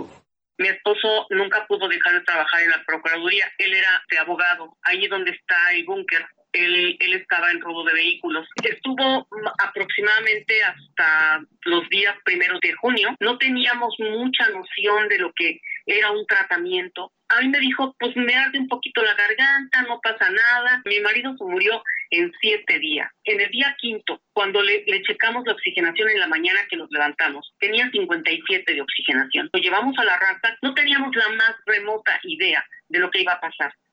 Al día siguiente lo intubaron y después al día siguiente mi esposo falleció. Yo tenía 40 años de casada con mi esposo. Yo le dije, por favor, cubírate ya, tenemos que dejar todo esto, tenemos que tener una vida diferente, vamos a viajar, vamos a, hacer nuestra casa porque tenemos que construir, tenemos que hacer, tenemos que tornar. Teníamos mil, mil planes, mi esposo y yo. Nosotros hemos pasado por una cantidad de papeleo que a la fecha no he tenido la atención de mi esposo. Desgraciadamente no estamos preparados para la muerte. Nos significa mucho la ausencia de una persona. La mejor terapia para mí ha sido seguir trabajando, convivir con todos mis alumnos que han sido una bendición en mi vida. La muerte es un enemigo silencioso e invisible al que nadie quiere tener cerca. Ante la incertidumbre, muchas personas prefieren evitar el tema, lo que dificulta el proceso de duelo, según la psicoterapeuta e investigadora del CRIM de la UNAM, Heréndira Serrano. Cuando no se puede abrir, ¿no? Eh, digamos, cuando el dolor emocional es tan grande que las personas y en sus relaciones, o sea, señales, por ejemplo, que observen que entre familiares no han podido hablar de la pérdida, no la han podido abordar. También hay otras formas, eh, digamos, creativas de abrirse a las pérdidas, aunque sea eh, cada uno en lo individual y que después lo pueden ir compartiendo, cómo están, eh, qué les ha representado la pérdida, que hablen abiertamente, por ejemplo, ¿no? de la enfermedad o de la muerte. En un momento dado también, por ejemplo, que si tienen eh, síntomas, es frecuente que a un duelo lo acompañen síntomas de ansiedad, de miedo, de depresión que puedan atenderlos, eso es muy importante, ¿no? Que busquen una atención profesional y pensar cómo queremos vivir después de este proceso pandémico, después de esta crisis, qué sí, qué aprendizaje sí nos deja y cómo nos gustaría reinventarnos para transitar al bienestar, al buen trato, al buen vivir, que quizá no estaba presente en nuestro contexto eh, prepandémico. Estudiar la carga de la mortalidad por COVID-19 desde la perspectiva de los familiares en duelo ofrece una idea del impacto social al que nos enfrentamos. Aunque no existen estudios en México de los lazos que se quiebran por una muerte, un grupo de investigadores de la Universidad del Sur de California descubrió mediante el multiplicador de duelo que en promedio por cada persona que muere por el coronavirus, nueve familiares se ven afectados. Para mitigar el dolor, un pequeño taller encabezado por Heréndira Guerrero en Ciudad Juárez, Chihuahua, transforma con sus manos la ropa de fallecidos por COVID-19 en ositos que evocan los buenos tiempos queda un limbo, queda un vacío, queda un, un qué pasó, qué no hice, qué no pude o qué de a seis, ¿verdad? Entonces yo pienso que la persona ha encontrado en el osito así como el hecho de, de acariciarlo, de la esencia de la persona, de sus recuerdos, de empezar a digerir en materia. En un momento dado encuentran el alivio que tenemos que, echarle un poquito de más ganas en todos los sentidos y ser más, más sensibles.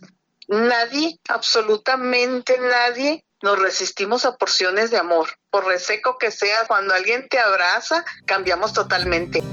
Tal vez nunca encontremos la manera de vivir sin extrañar a un ser querido que ha muerto. Su ausencia física se subsana con nuestra memoria que se rehúsa a borrarlos. En su honor nos concierne vivir. Y pues hay que aguantar, hay que cuidarnos y hay que cuidar a los que más queremos. Yo también ya tengo un, casi un mes sin ver a mi, a mi mamá y a mi abuelita y, y duele, y duele todo eso. Estamos muy vulnerables a esto al principio de todo pues es el estar tranquilos porque dimos eh, todo lo que podíamos darle a mi papá hasta el último momento porque nunca nos callamos nada. Uno tiene que buscar la respuesta positiva dentro de lo negativo. Mi papá quedó mal porque pues mi mamá era para él todo, duraron, fueron 46 años juntos de casados, no pudimos verla, prácticamente nos quedamos sin nada. Él realmente eh, amaba trabajar en el transporte público local. Me prometió que cuando mejoraría me enseñaría a cambiar una llanta y cosas de mecánica básica. Siempre fue el apoyo más grande que tuve desde niña. Estaba ahí para mí como yo siempre lo estaba para él. Para Radio UNAM, Cindy Pérez Ramírez. Queremos escuchar tu voz. Nuestro teléfono en cabina es 55 36 43 39. Bien, continuamos. Muchas gracias, gracias por esta por esta, este serial de Cindy sobre el duelo. Y nos vamos ahora, nos vamos ahora con la información de mi compañera Cristina Godínez en la Expo Profesiográfica Virtual, el Politécnico Nacional presenta su oferta educativa para el nivel medio superior. Adelante, Cristina, cuéntanos. Dianira, buenas tardes. Un saludo para ti, para el auditorio de Prisma RU. Con el propósito de dar a conocer su oferta educativa a nivel bachillerato, el IPN inauguró la Expo Profesiográfica 2021, que debido a la pandemia en esta ocasión es virtual. El propósito es que todas las y los estudiantes puedan conocer las carreras técnico-profesionales que se ofrecen en las unidades académicas del Politécnico. El Instituto Politécnico Nacional te invita a la Expo Profesiográfica Virtual del 22 de enero al 5 de febrero de 2021 En ella encontrarás una amplia oferta educativa con 53 carreras técnico-profesional a nivel medio superior, impartidas en sus 20 unidades académicas.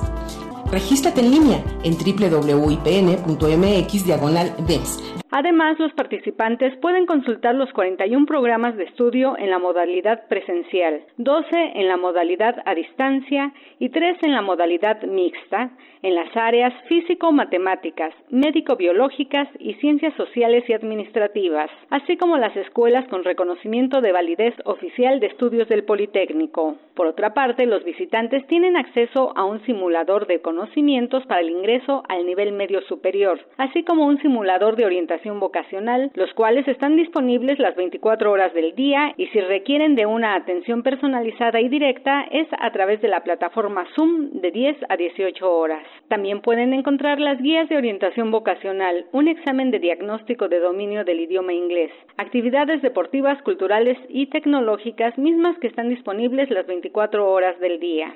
La Expo Profesiográfica de Nivel Medio Superior 2021 está dirigida a los estudiantes que están por concluir la educación secundaria, padres de familia, educadores, orientadores y a todos los interesados en conocer la oferta educativa del IPN. La pueden visitar hasta el 5 de febrero de 2021. Deyanira, este es mi reporte. Buenas tardes.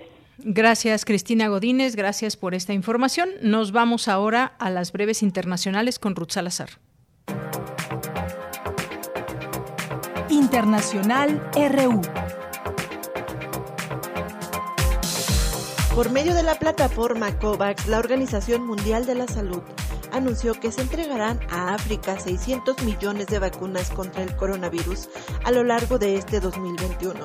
Actualmente el continente africano se encuentra atravesando su segunda ola de la pandemia con una aceleración de los contagios que en este último mes han aumentado 14% por semana. En otro tema, la Organización Mundial de la Salud anunció que a través de los programas UNITAID y FIN se reducirá a la mitad el precio de las pruebas de COVID-19 de más de 250 millones de test que serán producidos este año para los países en vías de desarrollo el Comité Olímpico Internacional desmintió las informaciones publicadas relativas a la decisión del gobierno de Japón de cancelar los Juegos Olímpicos de Tokio y calificó esto como categóricamente falso.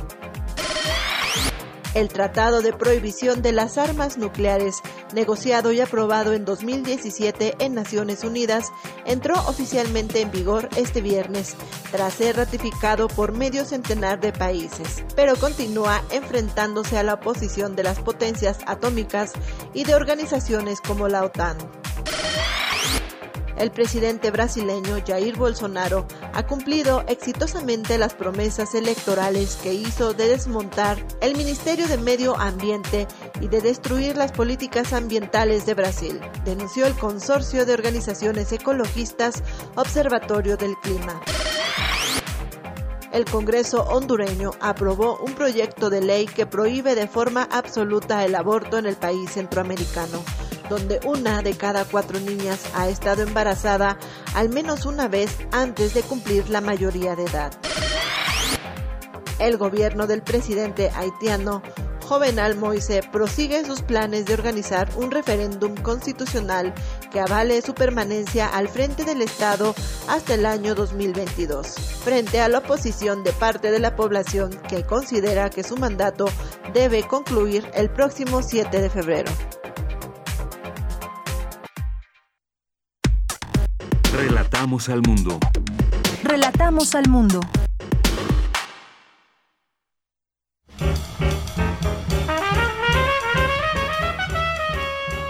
Corriente Alterna. Periodismo veraz y responsable. Un espacio de la Coordinación de Difusión Cultural, UNAM.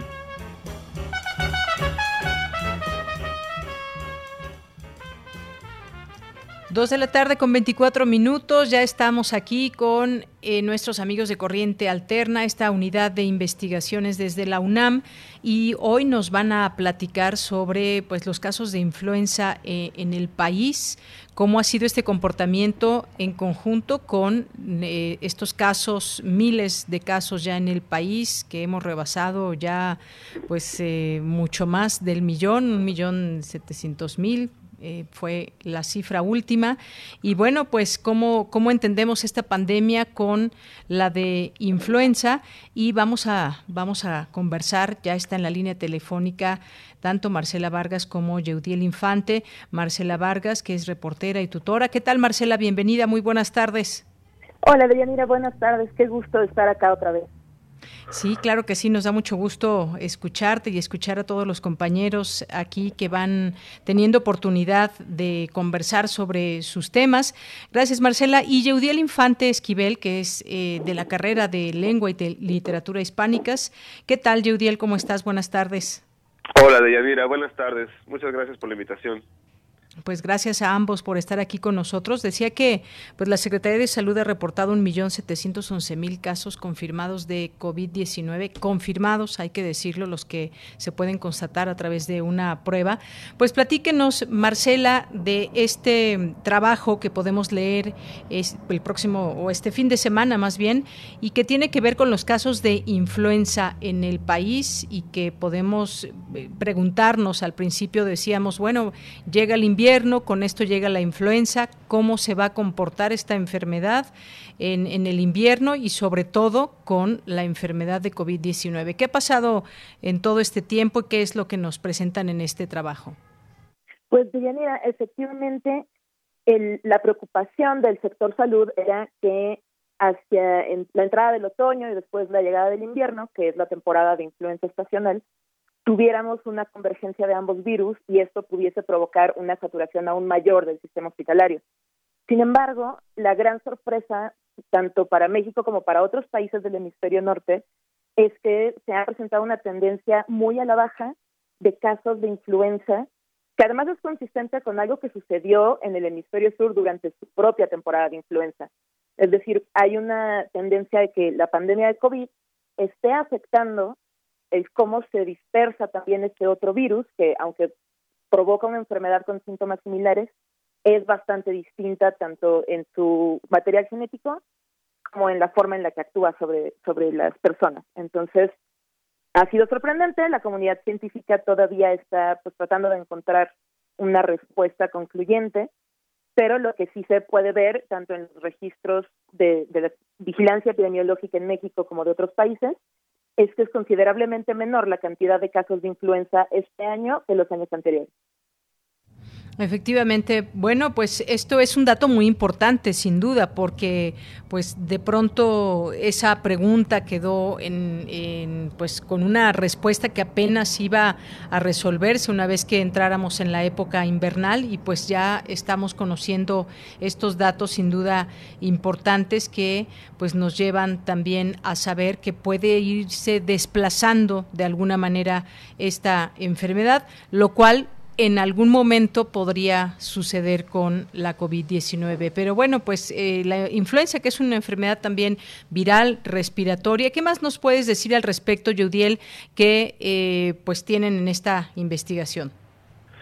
Sí, pues bueno, eh, sobre todo, como comentaba hace un momento Marcela, el, el, el contraste es muy, muy, muy importante, ¿no? O sea, es una cifra que que sorprende eh, si comparamos con, con, la, con el mismo periodo en el 2020, en donde había ya 1.453 contagios positivos, por ejemplo, de influenza, eh, 18.000 sospechosos y, bueno, recientemente López Gatel habló de dos casos de contagios positivos en este periodo equivalente en 2021-2020, más 600.000 sospechosos, ¿no?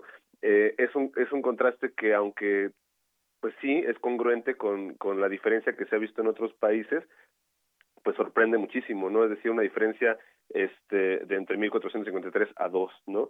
Entonces, bueno, hay una serie de teorías, eh, hipótesis distintas de la comunidad científica internacional que ha observado el fenómeno y, y bueno, en el, en el reportaje se habla acerca de cuáles son algunas de las más importantes. Este, está la, la opinión de, de dos investigadoras, este, una mexicana y otra norteamericana, que han estado haciendo el registro de observación de la vigilancia de influenza, este, que bueno, ahí van ilustrando un poco este, este dibujo que bueno, puede ser algo positivo, em, eh, pero pues no, no tenemos muy claro todavía qué es lo que está sucediendo. Por lo pronto sabemos que es una diferencia muy significativa con respecto de años anteriores ante la influenza. ¿no? Y bueno, es que eh, se detectaron hasta el momento dos casos. Fue uno de, de una mujer de 54 años eh, que dio positivo a influenza H1N1 y otro más de H3N2 eh, que fue en otro estado, en el estado de Tabasco. Pero uno se pregunta, entonces, ¿le diremos adiós a la influenza en México y qué pasará con, con la vacuna que año con año eh, pues hay una campaña y sabemos que pues una, una parte de la población eh, se aplica esta, esta vacuna. Quizás quedaría esa, esa pregunta, ¿se le dirá adiós a la influenza en, en México bajo pues el comportamiento de este tipo de enfermedades virales? Bueno, es muy pronto para saberlo, de hecho, para que la comunidad científica pueda tener respuestas más concluyentes sobre estos temas, tendrían que pasar al menos otro año completo para determinar si se repite este patrón en la próxima temporada invernal, es decir, en la que iniciaría en otoño de 2021 y concluiría en mayo de 2022. Y de hecho la vacuna de influenza es una de las múltiples razones, de los múltiples factores que podrían estar contribuyendo a esto. Es decir, no es tanto que sea el COVID como virus el que esté desplazando al otro virus, aunque sí hay un tema sino que las condiciones que se han presentado en distintos países debido a la pandemia de COVID han tenido un efecto o pueden haber tenido un efecto sobre la difusión del virus de la influenza. Por ejemplo, las medidas que estamos utilizando para la prevención del contagio de COVID-19, lavarnos las manos, usar el gel antibacterial, eh, por supuesto el confinamiento, el, el teletrabajo, en fin, todas estas cuestiones de aislamiento social también han contribuido a que se disminuya muchísimo el contagio de, la influenza y de otros muchos virus respiratorios también que circulan en el invierno y que circulan durante todo el año. En realidad, la influenza es un virus que está presente durante todo el año en nuestro país, pero suele tener su pico de contagios en esta época. Y de hecho, esa es, digamos, la versión más optimista, ¿no? También hay otras teorías planteadas por la OMS, por ejemplo, la Organización Mundial de la Salud, que apuntan a la posibilidad de que haya un subregistro de casos de influenza debido a que, bueno, los gobiernos de distintos países alrededor del mundo están enfocados en detectar contagios de coronavirus y podrían estar dejando de lado el registro y la detección de los casos de influenza. Entonces, es un tema bastante más complejo. Justo no hay todavía una respuesta concluyente, pero de ese y otros escenarios hablamos en este reportaje. Muy bien, Marcela. Y, pues es que efectivamente cuando, cuando se supo de esta enfermedad y que ya pues pasaban los meses y las cosas se fueron complicando, se pensó en ese escenario en el que se tuviera pues una situación bastante adversa en donde la gente se pudiera contagiar tanto de influenza como de COVID-19 y eso sí nos hubiera llevado a escenarios eh, más complicados de, quizás de letalidad en las personas contagiadas por, por ambas enfermedades. No fue así, afortunadamente, y me parece que es una explicación muy interesante todo esto y cómo se pueden comportar los virus una vez que pues están eh, presentes en, en, el mundo. Eh, ¿Qué más nos van a, comentar a través de este de este reportaje? Eh, pues a quienes entrevistaron, cuéntanos, Yeudiel. Bueno, este sí, como comentabas un rato, hay, hay dos entrevistas muy muy muy buenas, muy importantes. Este, una es la, la investigadora Rosy Tirado, de, de la UNAM, otro es Sonja Olsen, que ha llevado una, un trabajo de investigación muy importante de vigilancia este, con respecto a esta epidemia. Y, y bueno, este, justo eh, ellas van dando una explicación eh, de cada una de estas perspectivas que menciona Marcela y con respecto de esta última que dice, ¿no? Este, que pudiera tener alguna relación con, con una mala vigilancia, este, bueno, también hay un asunto importante que mencionar que tiene que ver con, en el caso de México, eh, 12.000 muertes de, de, cuadros sospechosos que, que, o sea, fallecieron negativos a COVID, pero no sabemos si eran positivos alguno de los otros de los otros 14 virus que vigila eh, el, el, sistema, ¿no? Entonces tampoco es es este como como bien decía ella, eh, o sea, es pronto para para descartar que este es un, escenario en donde se trata de que nos estamos despidiendo de la influenza.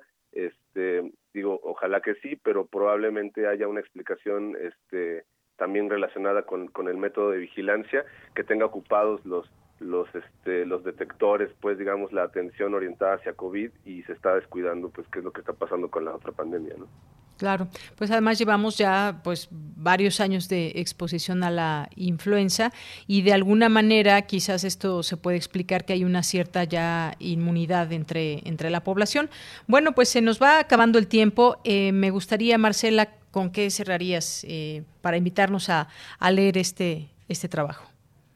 Bueno, pues me gustaría recordarles que justo como mencionas, al, final de cuentas, ambos virus están en el ambiente. Es importante no bajar la guardia con ninguno de los dos, mantener las medidas de prevención.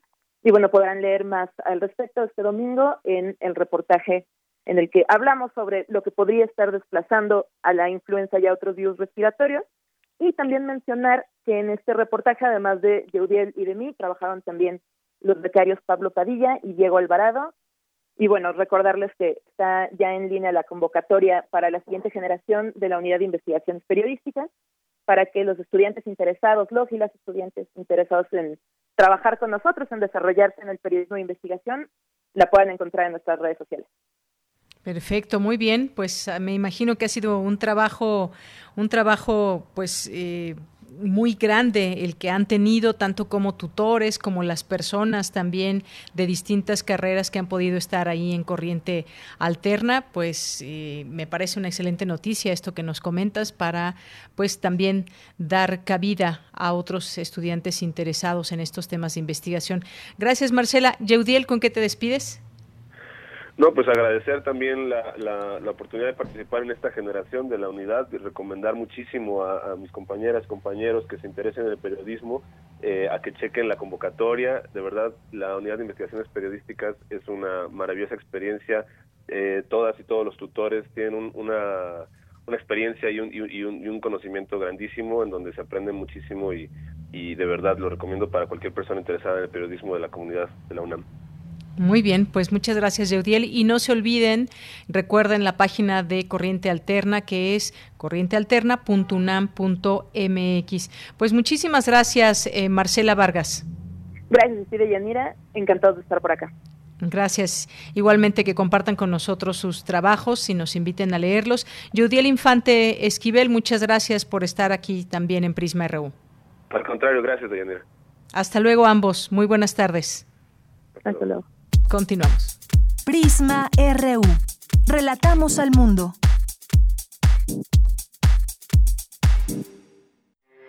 Porque tu opinión es importante, síguenos en nuestras redes sociales, en Facebook como Prisma RU y en Twitter como arroba PrismaRU.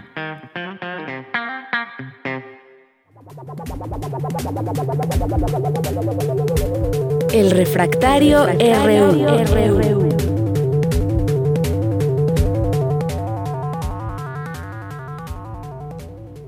Bien, pues continuamos ahora y nos vamos con este refractario RU con el maestro Javier Contreras, maestro en Derecho, profesor de la Facultad de Derecho y de la FES Acatlán, que en un momentito estará con nosotros porque nos va a compartir su análisis sobre algunos, algunos temas, entre ellos entre ellos está pues eh, la llegada de, de Joe Biden a la presidencia de Estados Unidos, ¿Qué, trae para México todo esto? La llegada de un demócrata y luego de una relación que, que tuvo México con Donald Trump entre pues digamos, entre claroscuros. De pronto parecía ser amigo de México, de pronto no, y todas las, eh, pues estos años que estuvo al frente de la presidencia, estos cuatro años, pues su tema del muro, de que nos iba a poner un muro en la frontera entre México y su país. Ya es en la línea el maestro Javier Contreras. ¿Cómo estás, Javier? Buenas tardes.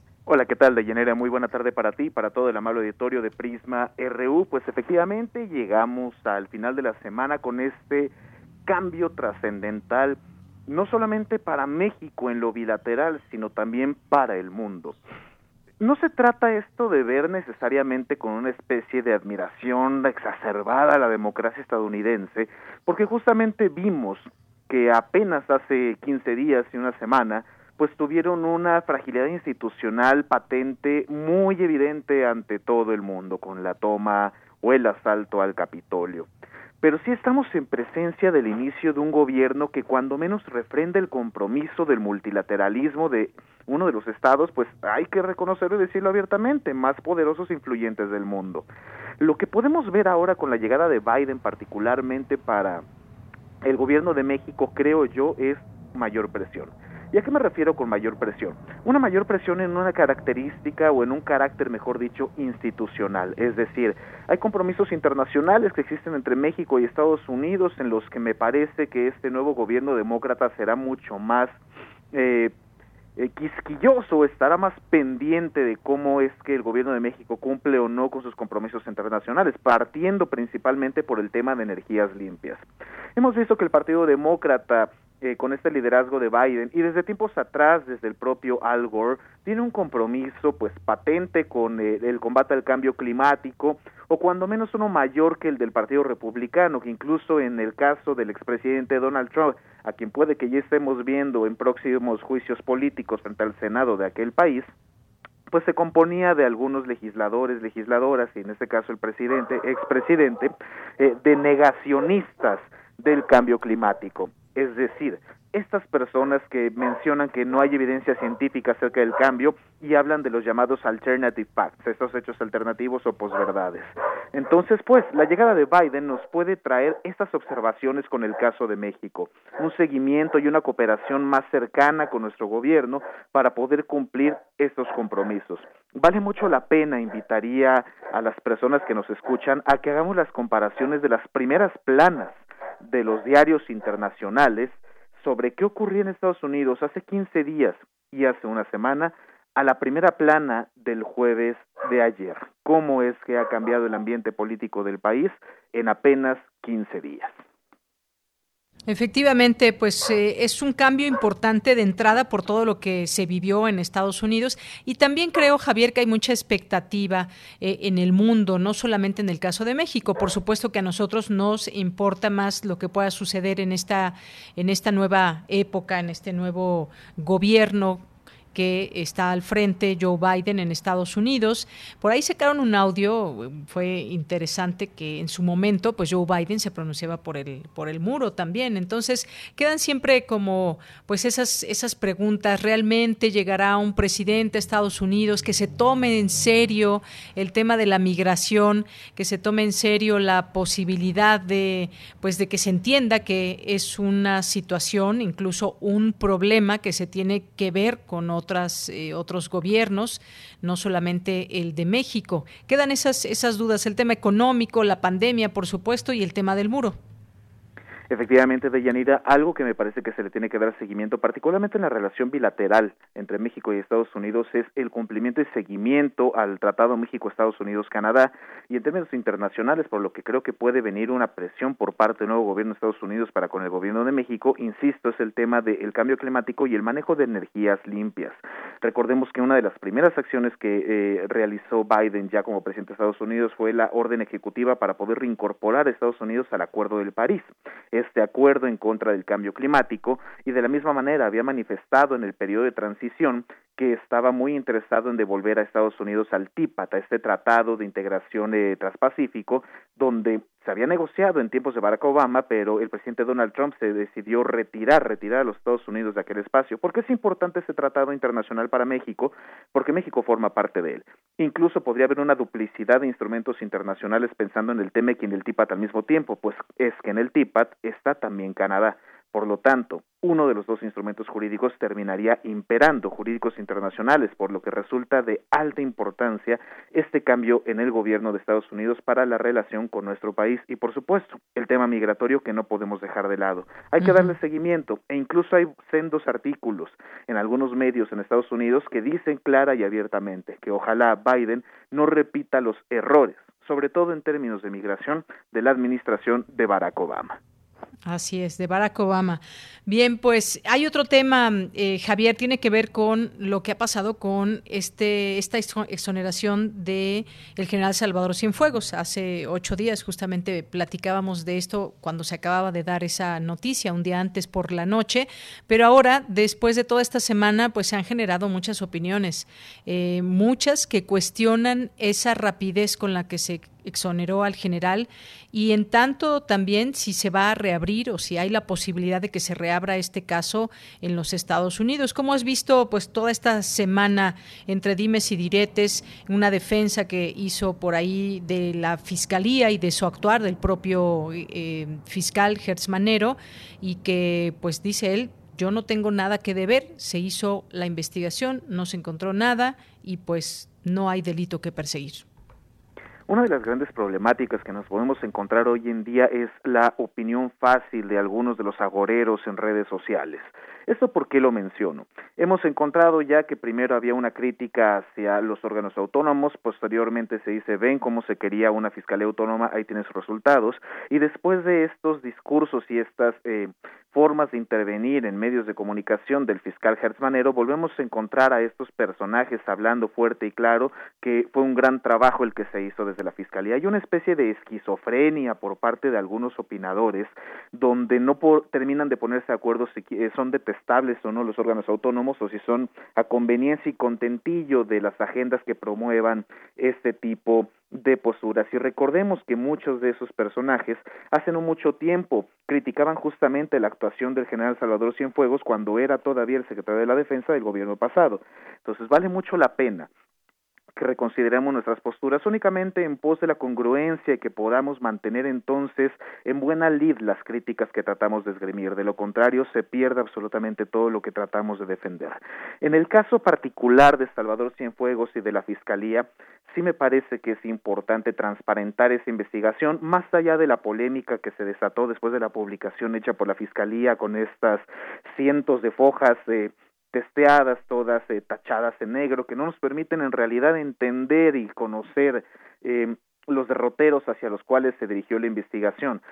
Me parece que el pueblo de México requiere también una explicación por parte del fiscal que se está ocupando más en la preocupación igualmente en las redes sociales de quienes le llaman violentador de derechos humanos porque lo ha sido y quien está brindando algún tipo no de protección, eso sería irresponsable de mi parte mencionarlo, pero cuando menos sí una falta de claridad y de transparencia en una investigación que tendría que ser científica que debiera llevarse a todas luces bajo el Estado de Derecho. Habrá quien también diga que la DEA ha integrado en investigación débil y por supuesto la propia DEA es altamente cuestionable desde el establecimiento de la guerra contra las drogas por parte de Estados Unidos. No obstante, eso no significa que de este lado de la frontera no se haya cometido una violación de carácter procesal al emitir este tipo de pruebas de carácter público. Las mismas autoridades estadounidenses ya han mencionado que se reservan el derecho a continuar o reiniciar las investigaciones contra Salvador Cienfuegos. Esto nos dice entonces que puede que el expediente que se haya enviado a México primero no haya estado completo o en un segundo punto que de acuerdo con sistema jurídico efectivamente haya cosas que perseguir.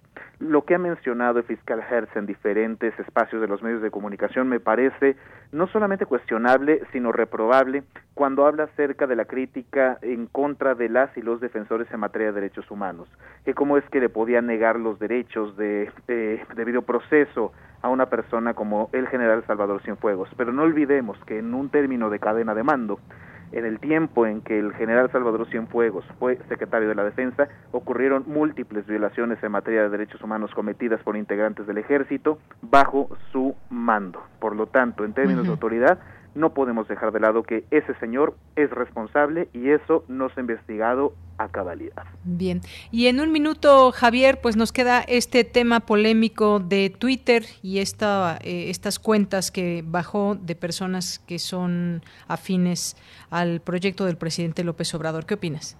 Me parece algo cuestionable desde la arena pública, por supuesto, no se tendría por qué censurar la opinión de las personas a favor o en contra del gobierno, simplemente una persona que esté expresándose en Twitter. Sabemos que se puede manipular los algoritmos dependiendo cómo realicemos las publicaciones y se incluso se pueden hacer campañas de publicaciones coordinadas dentro de estas redes para poder censurar cuentas completas, que son estrategias ocupadas por ambos bandos, no hay que dejarlo de lado ni hay que ser ingenuos. Pero hay algo que tenemos que recordar también. La plaza pública está en la vida física, en lo empírico, en lo real. Esto que está ocurriendo en las redes sociales no podemos perder de vista que se trata también de un bien privado, no es un bien público. Es algo que puede ser regulado por nuestras leyes, efectivamente, pero la propiedad no es de nosotras, no es de nosotros. Hay que tener mucho cuidado en estas propias redes sociales porque no se trata de la agora griega, es un bien privado que nosotros hemos podido utilizar y que ha magnificado en algunos momentos la lucha por los derechos y en otros ha sido también un megáfono para los discursos de odio. Muy bien. Pues Javier, muchísimas gracias. Gracias por estar con nosotros en este viernes. Te esperamos el siguiente con otros temas. Muchas gracias. Muchísimas gracias, Deyanire, para todo el auditorio. Cuídense mucho y que tengan un excelente fin de semana. Igual para ti. Hasta luego. Muy buenas tardes. Bien, y pues antes de irnos a Melomanía, muy rápido tenemos una invitación, la UNAM, el Centro de Investigaciones Interdisciplinarias en Ciencias y Humanidades, en el marco de su programa de investigación El Mundo en el siglo XXI, eh, IGT Glaxo, Herencias y Perspectivas del Marxismo, invitan al seminario Engels, Engels Revisitado, Horizonte Integral de Lucha, el próximo 27 de enero, para que pues puedan eh, conectarse en los canales del CEICH a través de Periscope, a través de su cuenta eh, de videos en YouTube. Y pues esto es de 12 a 2 de la tarde, una transmisión en vivo a través de Facebook Live también, el CEICH con doble Continuamos. Relatamos al mundo. Relatamos al mundo. Melomanía RU.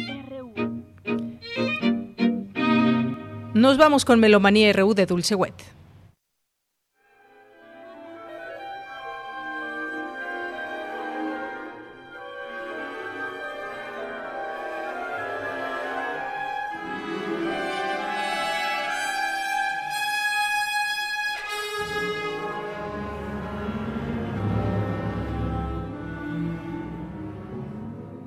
¿Qué tal? Muy buenas tardes. Deyanira, Daniel y amigues melómanes de Prisma RU.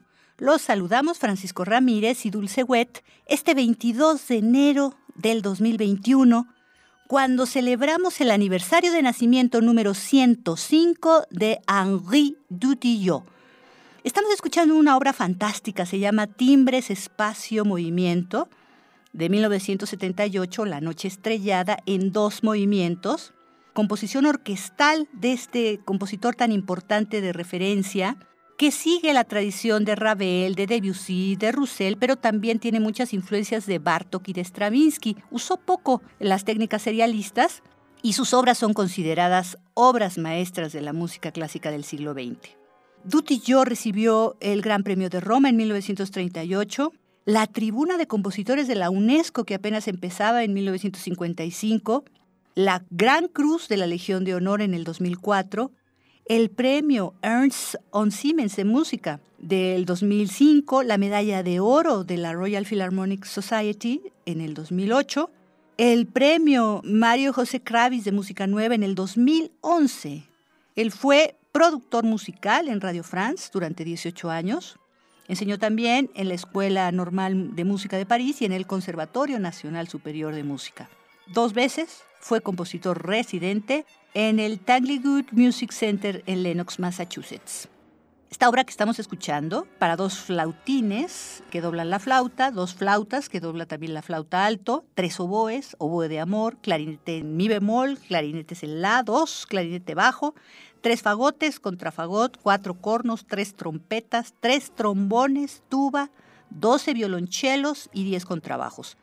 Quita tanto los violines como las violas, queriendo hacer como el espacio del cuadro La noche estrellada de Vincent Van Gogh, que él la pinta en 1889. Por eso se llama así. Timbres, espacio, movimiento, pero también se llama La Noche Estrellada. Estamos escuchando a la Orquesta Nacional de Lyon con Sage Baudo en la dirección. Esto es un disco del 2005, elaborado en Austria por el sello Harmonia Mundi.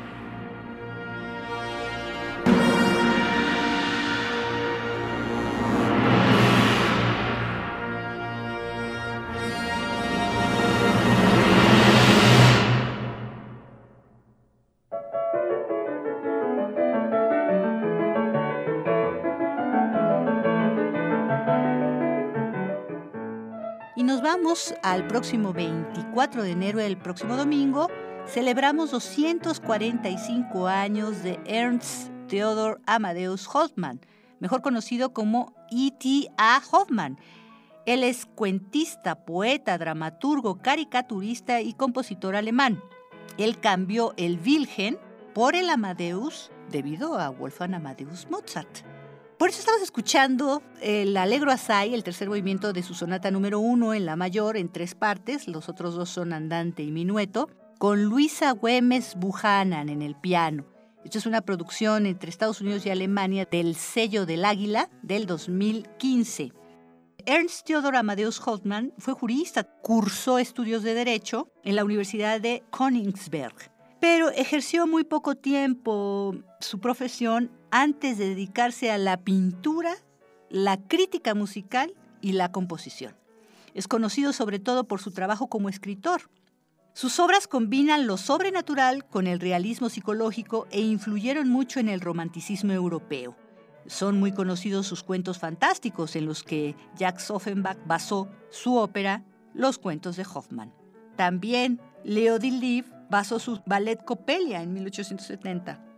E.T. A. Hoffman es autor de la novela Los elixires del diablo. Él compuso también música religiosa, líder, algunos conciertos, piezas para obras teatrales y su ópera Ondina de 1816 influyó en composiciones y en compositores posteriores.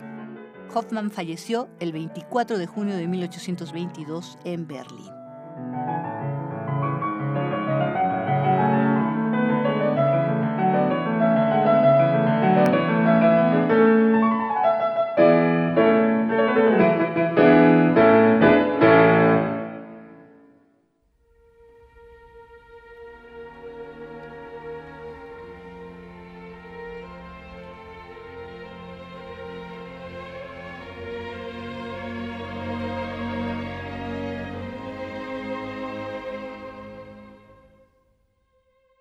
Mañana, 23, recordaremos los 40 años sin Samuel Barber, compositor estadounidense.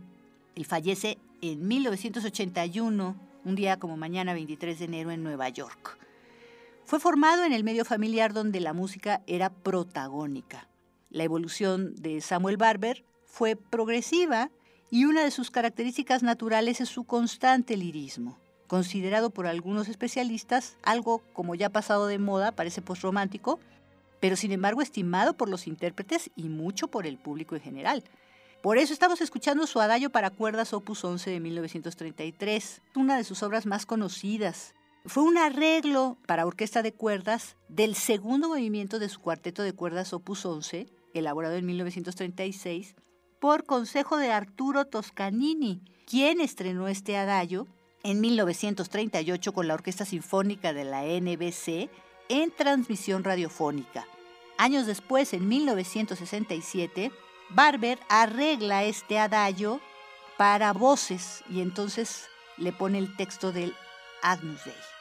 Y se ha hecho muy famosa esta versión en programas de televisión y en películas.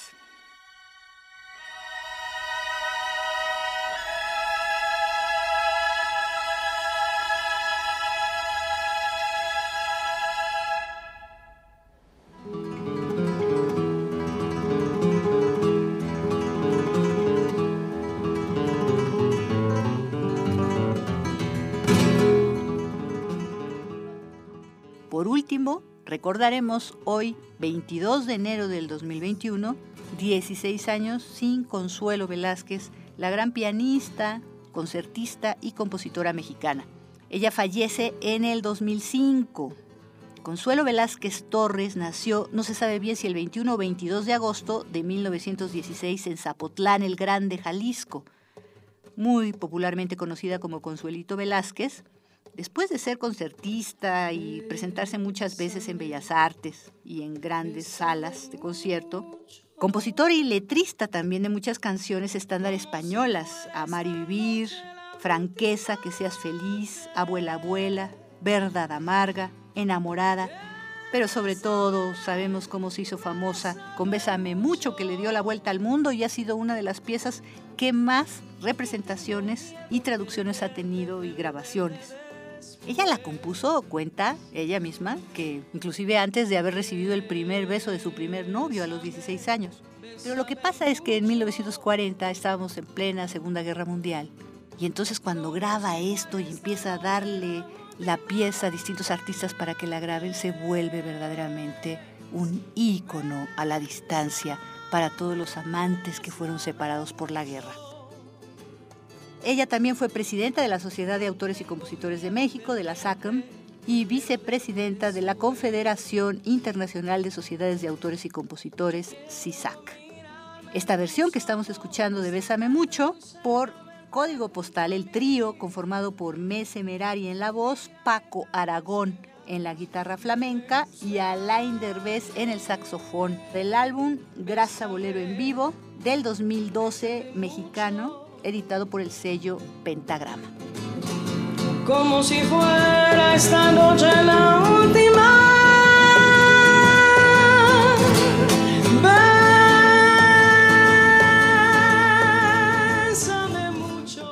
despedimos. Muchísimas gracias por vuestra atención y linda compañía. Estuvimos con ustedes Francisco Ramírez y Dulce Wet. Que tengan un gran fin de semana y nos escuchamos muy pronto. Hasta la próxima.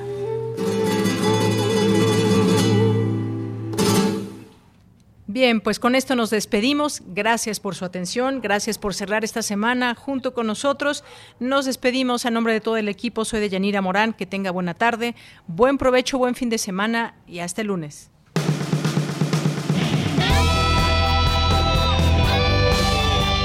Prisma RU. Relatamos al mundo.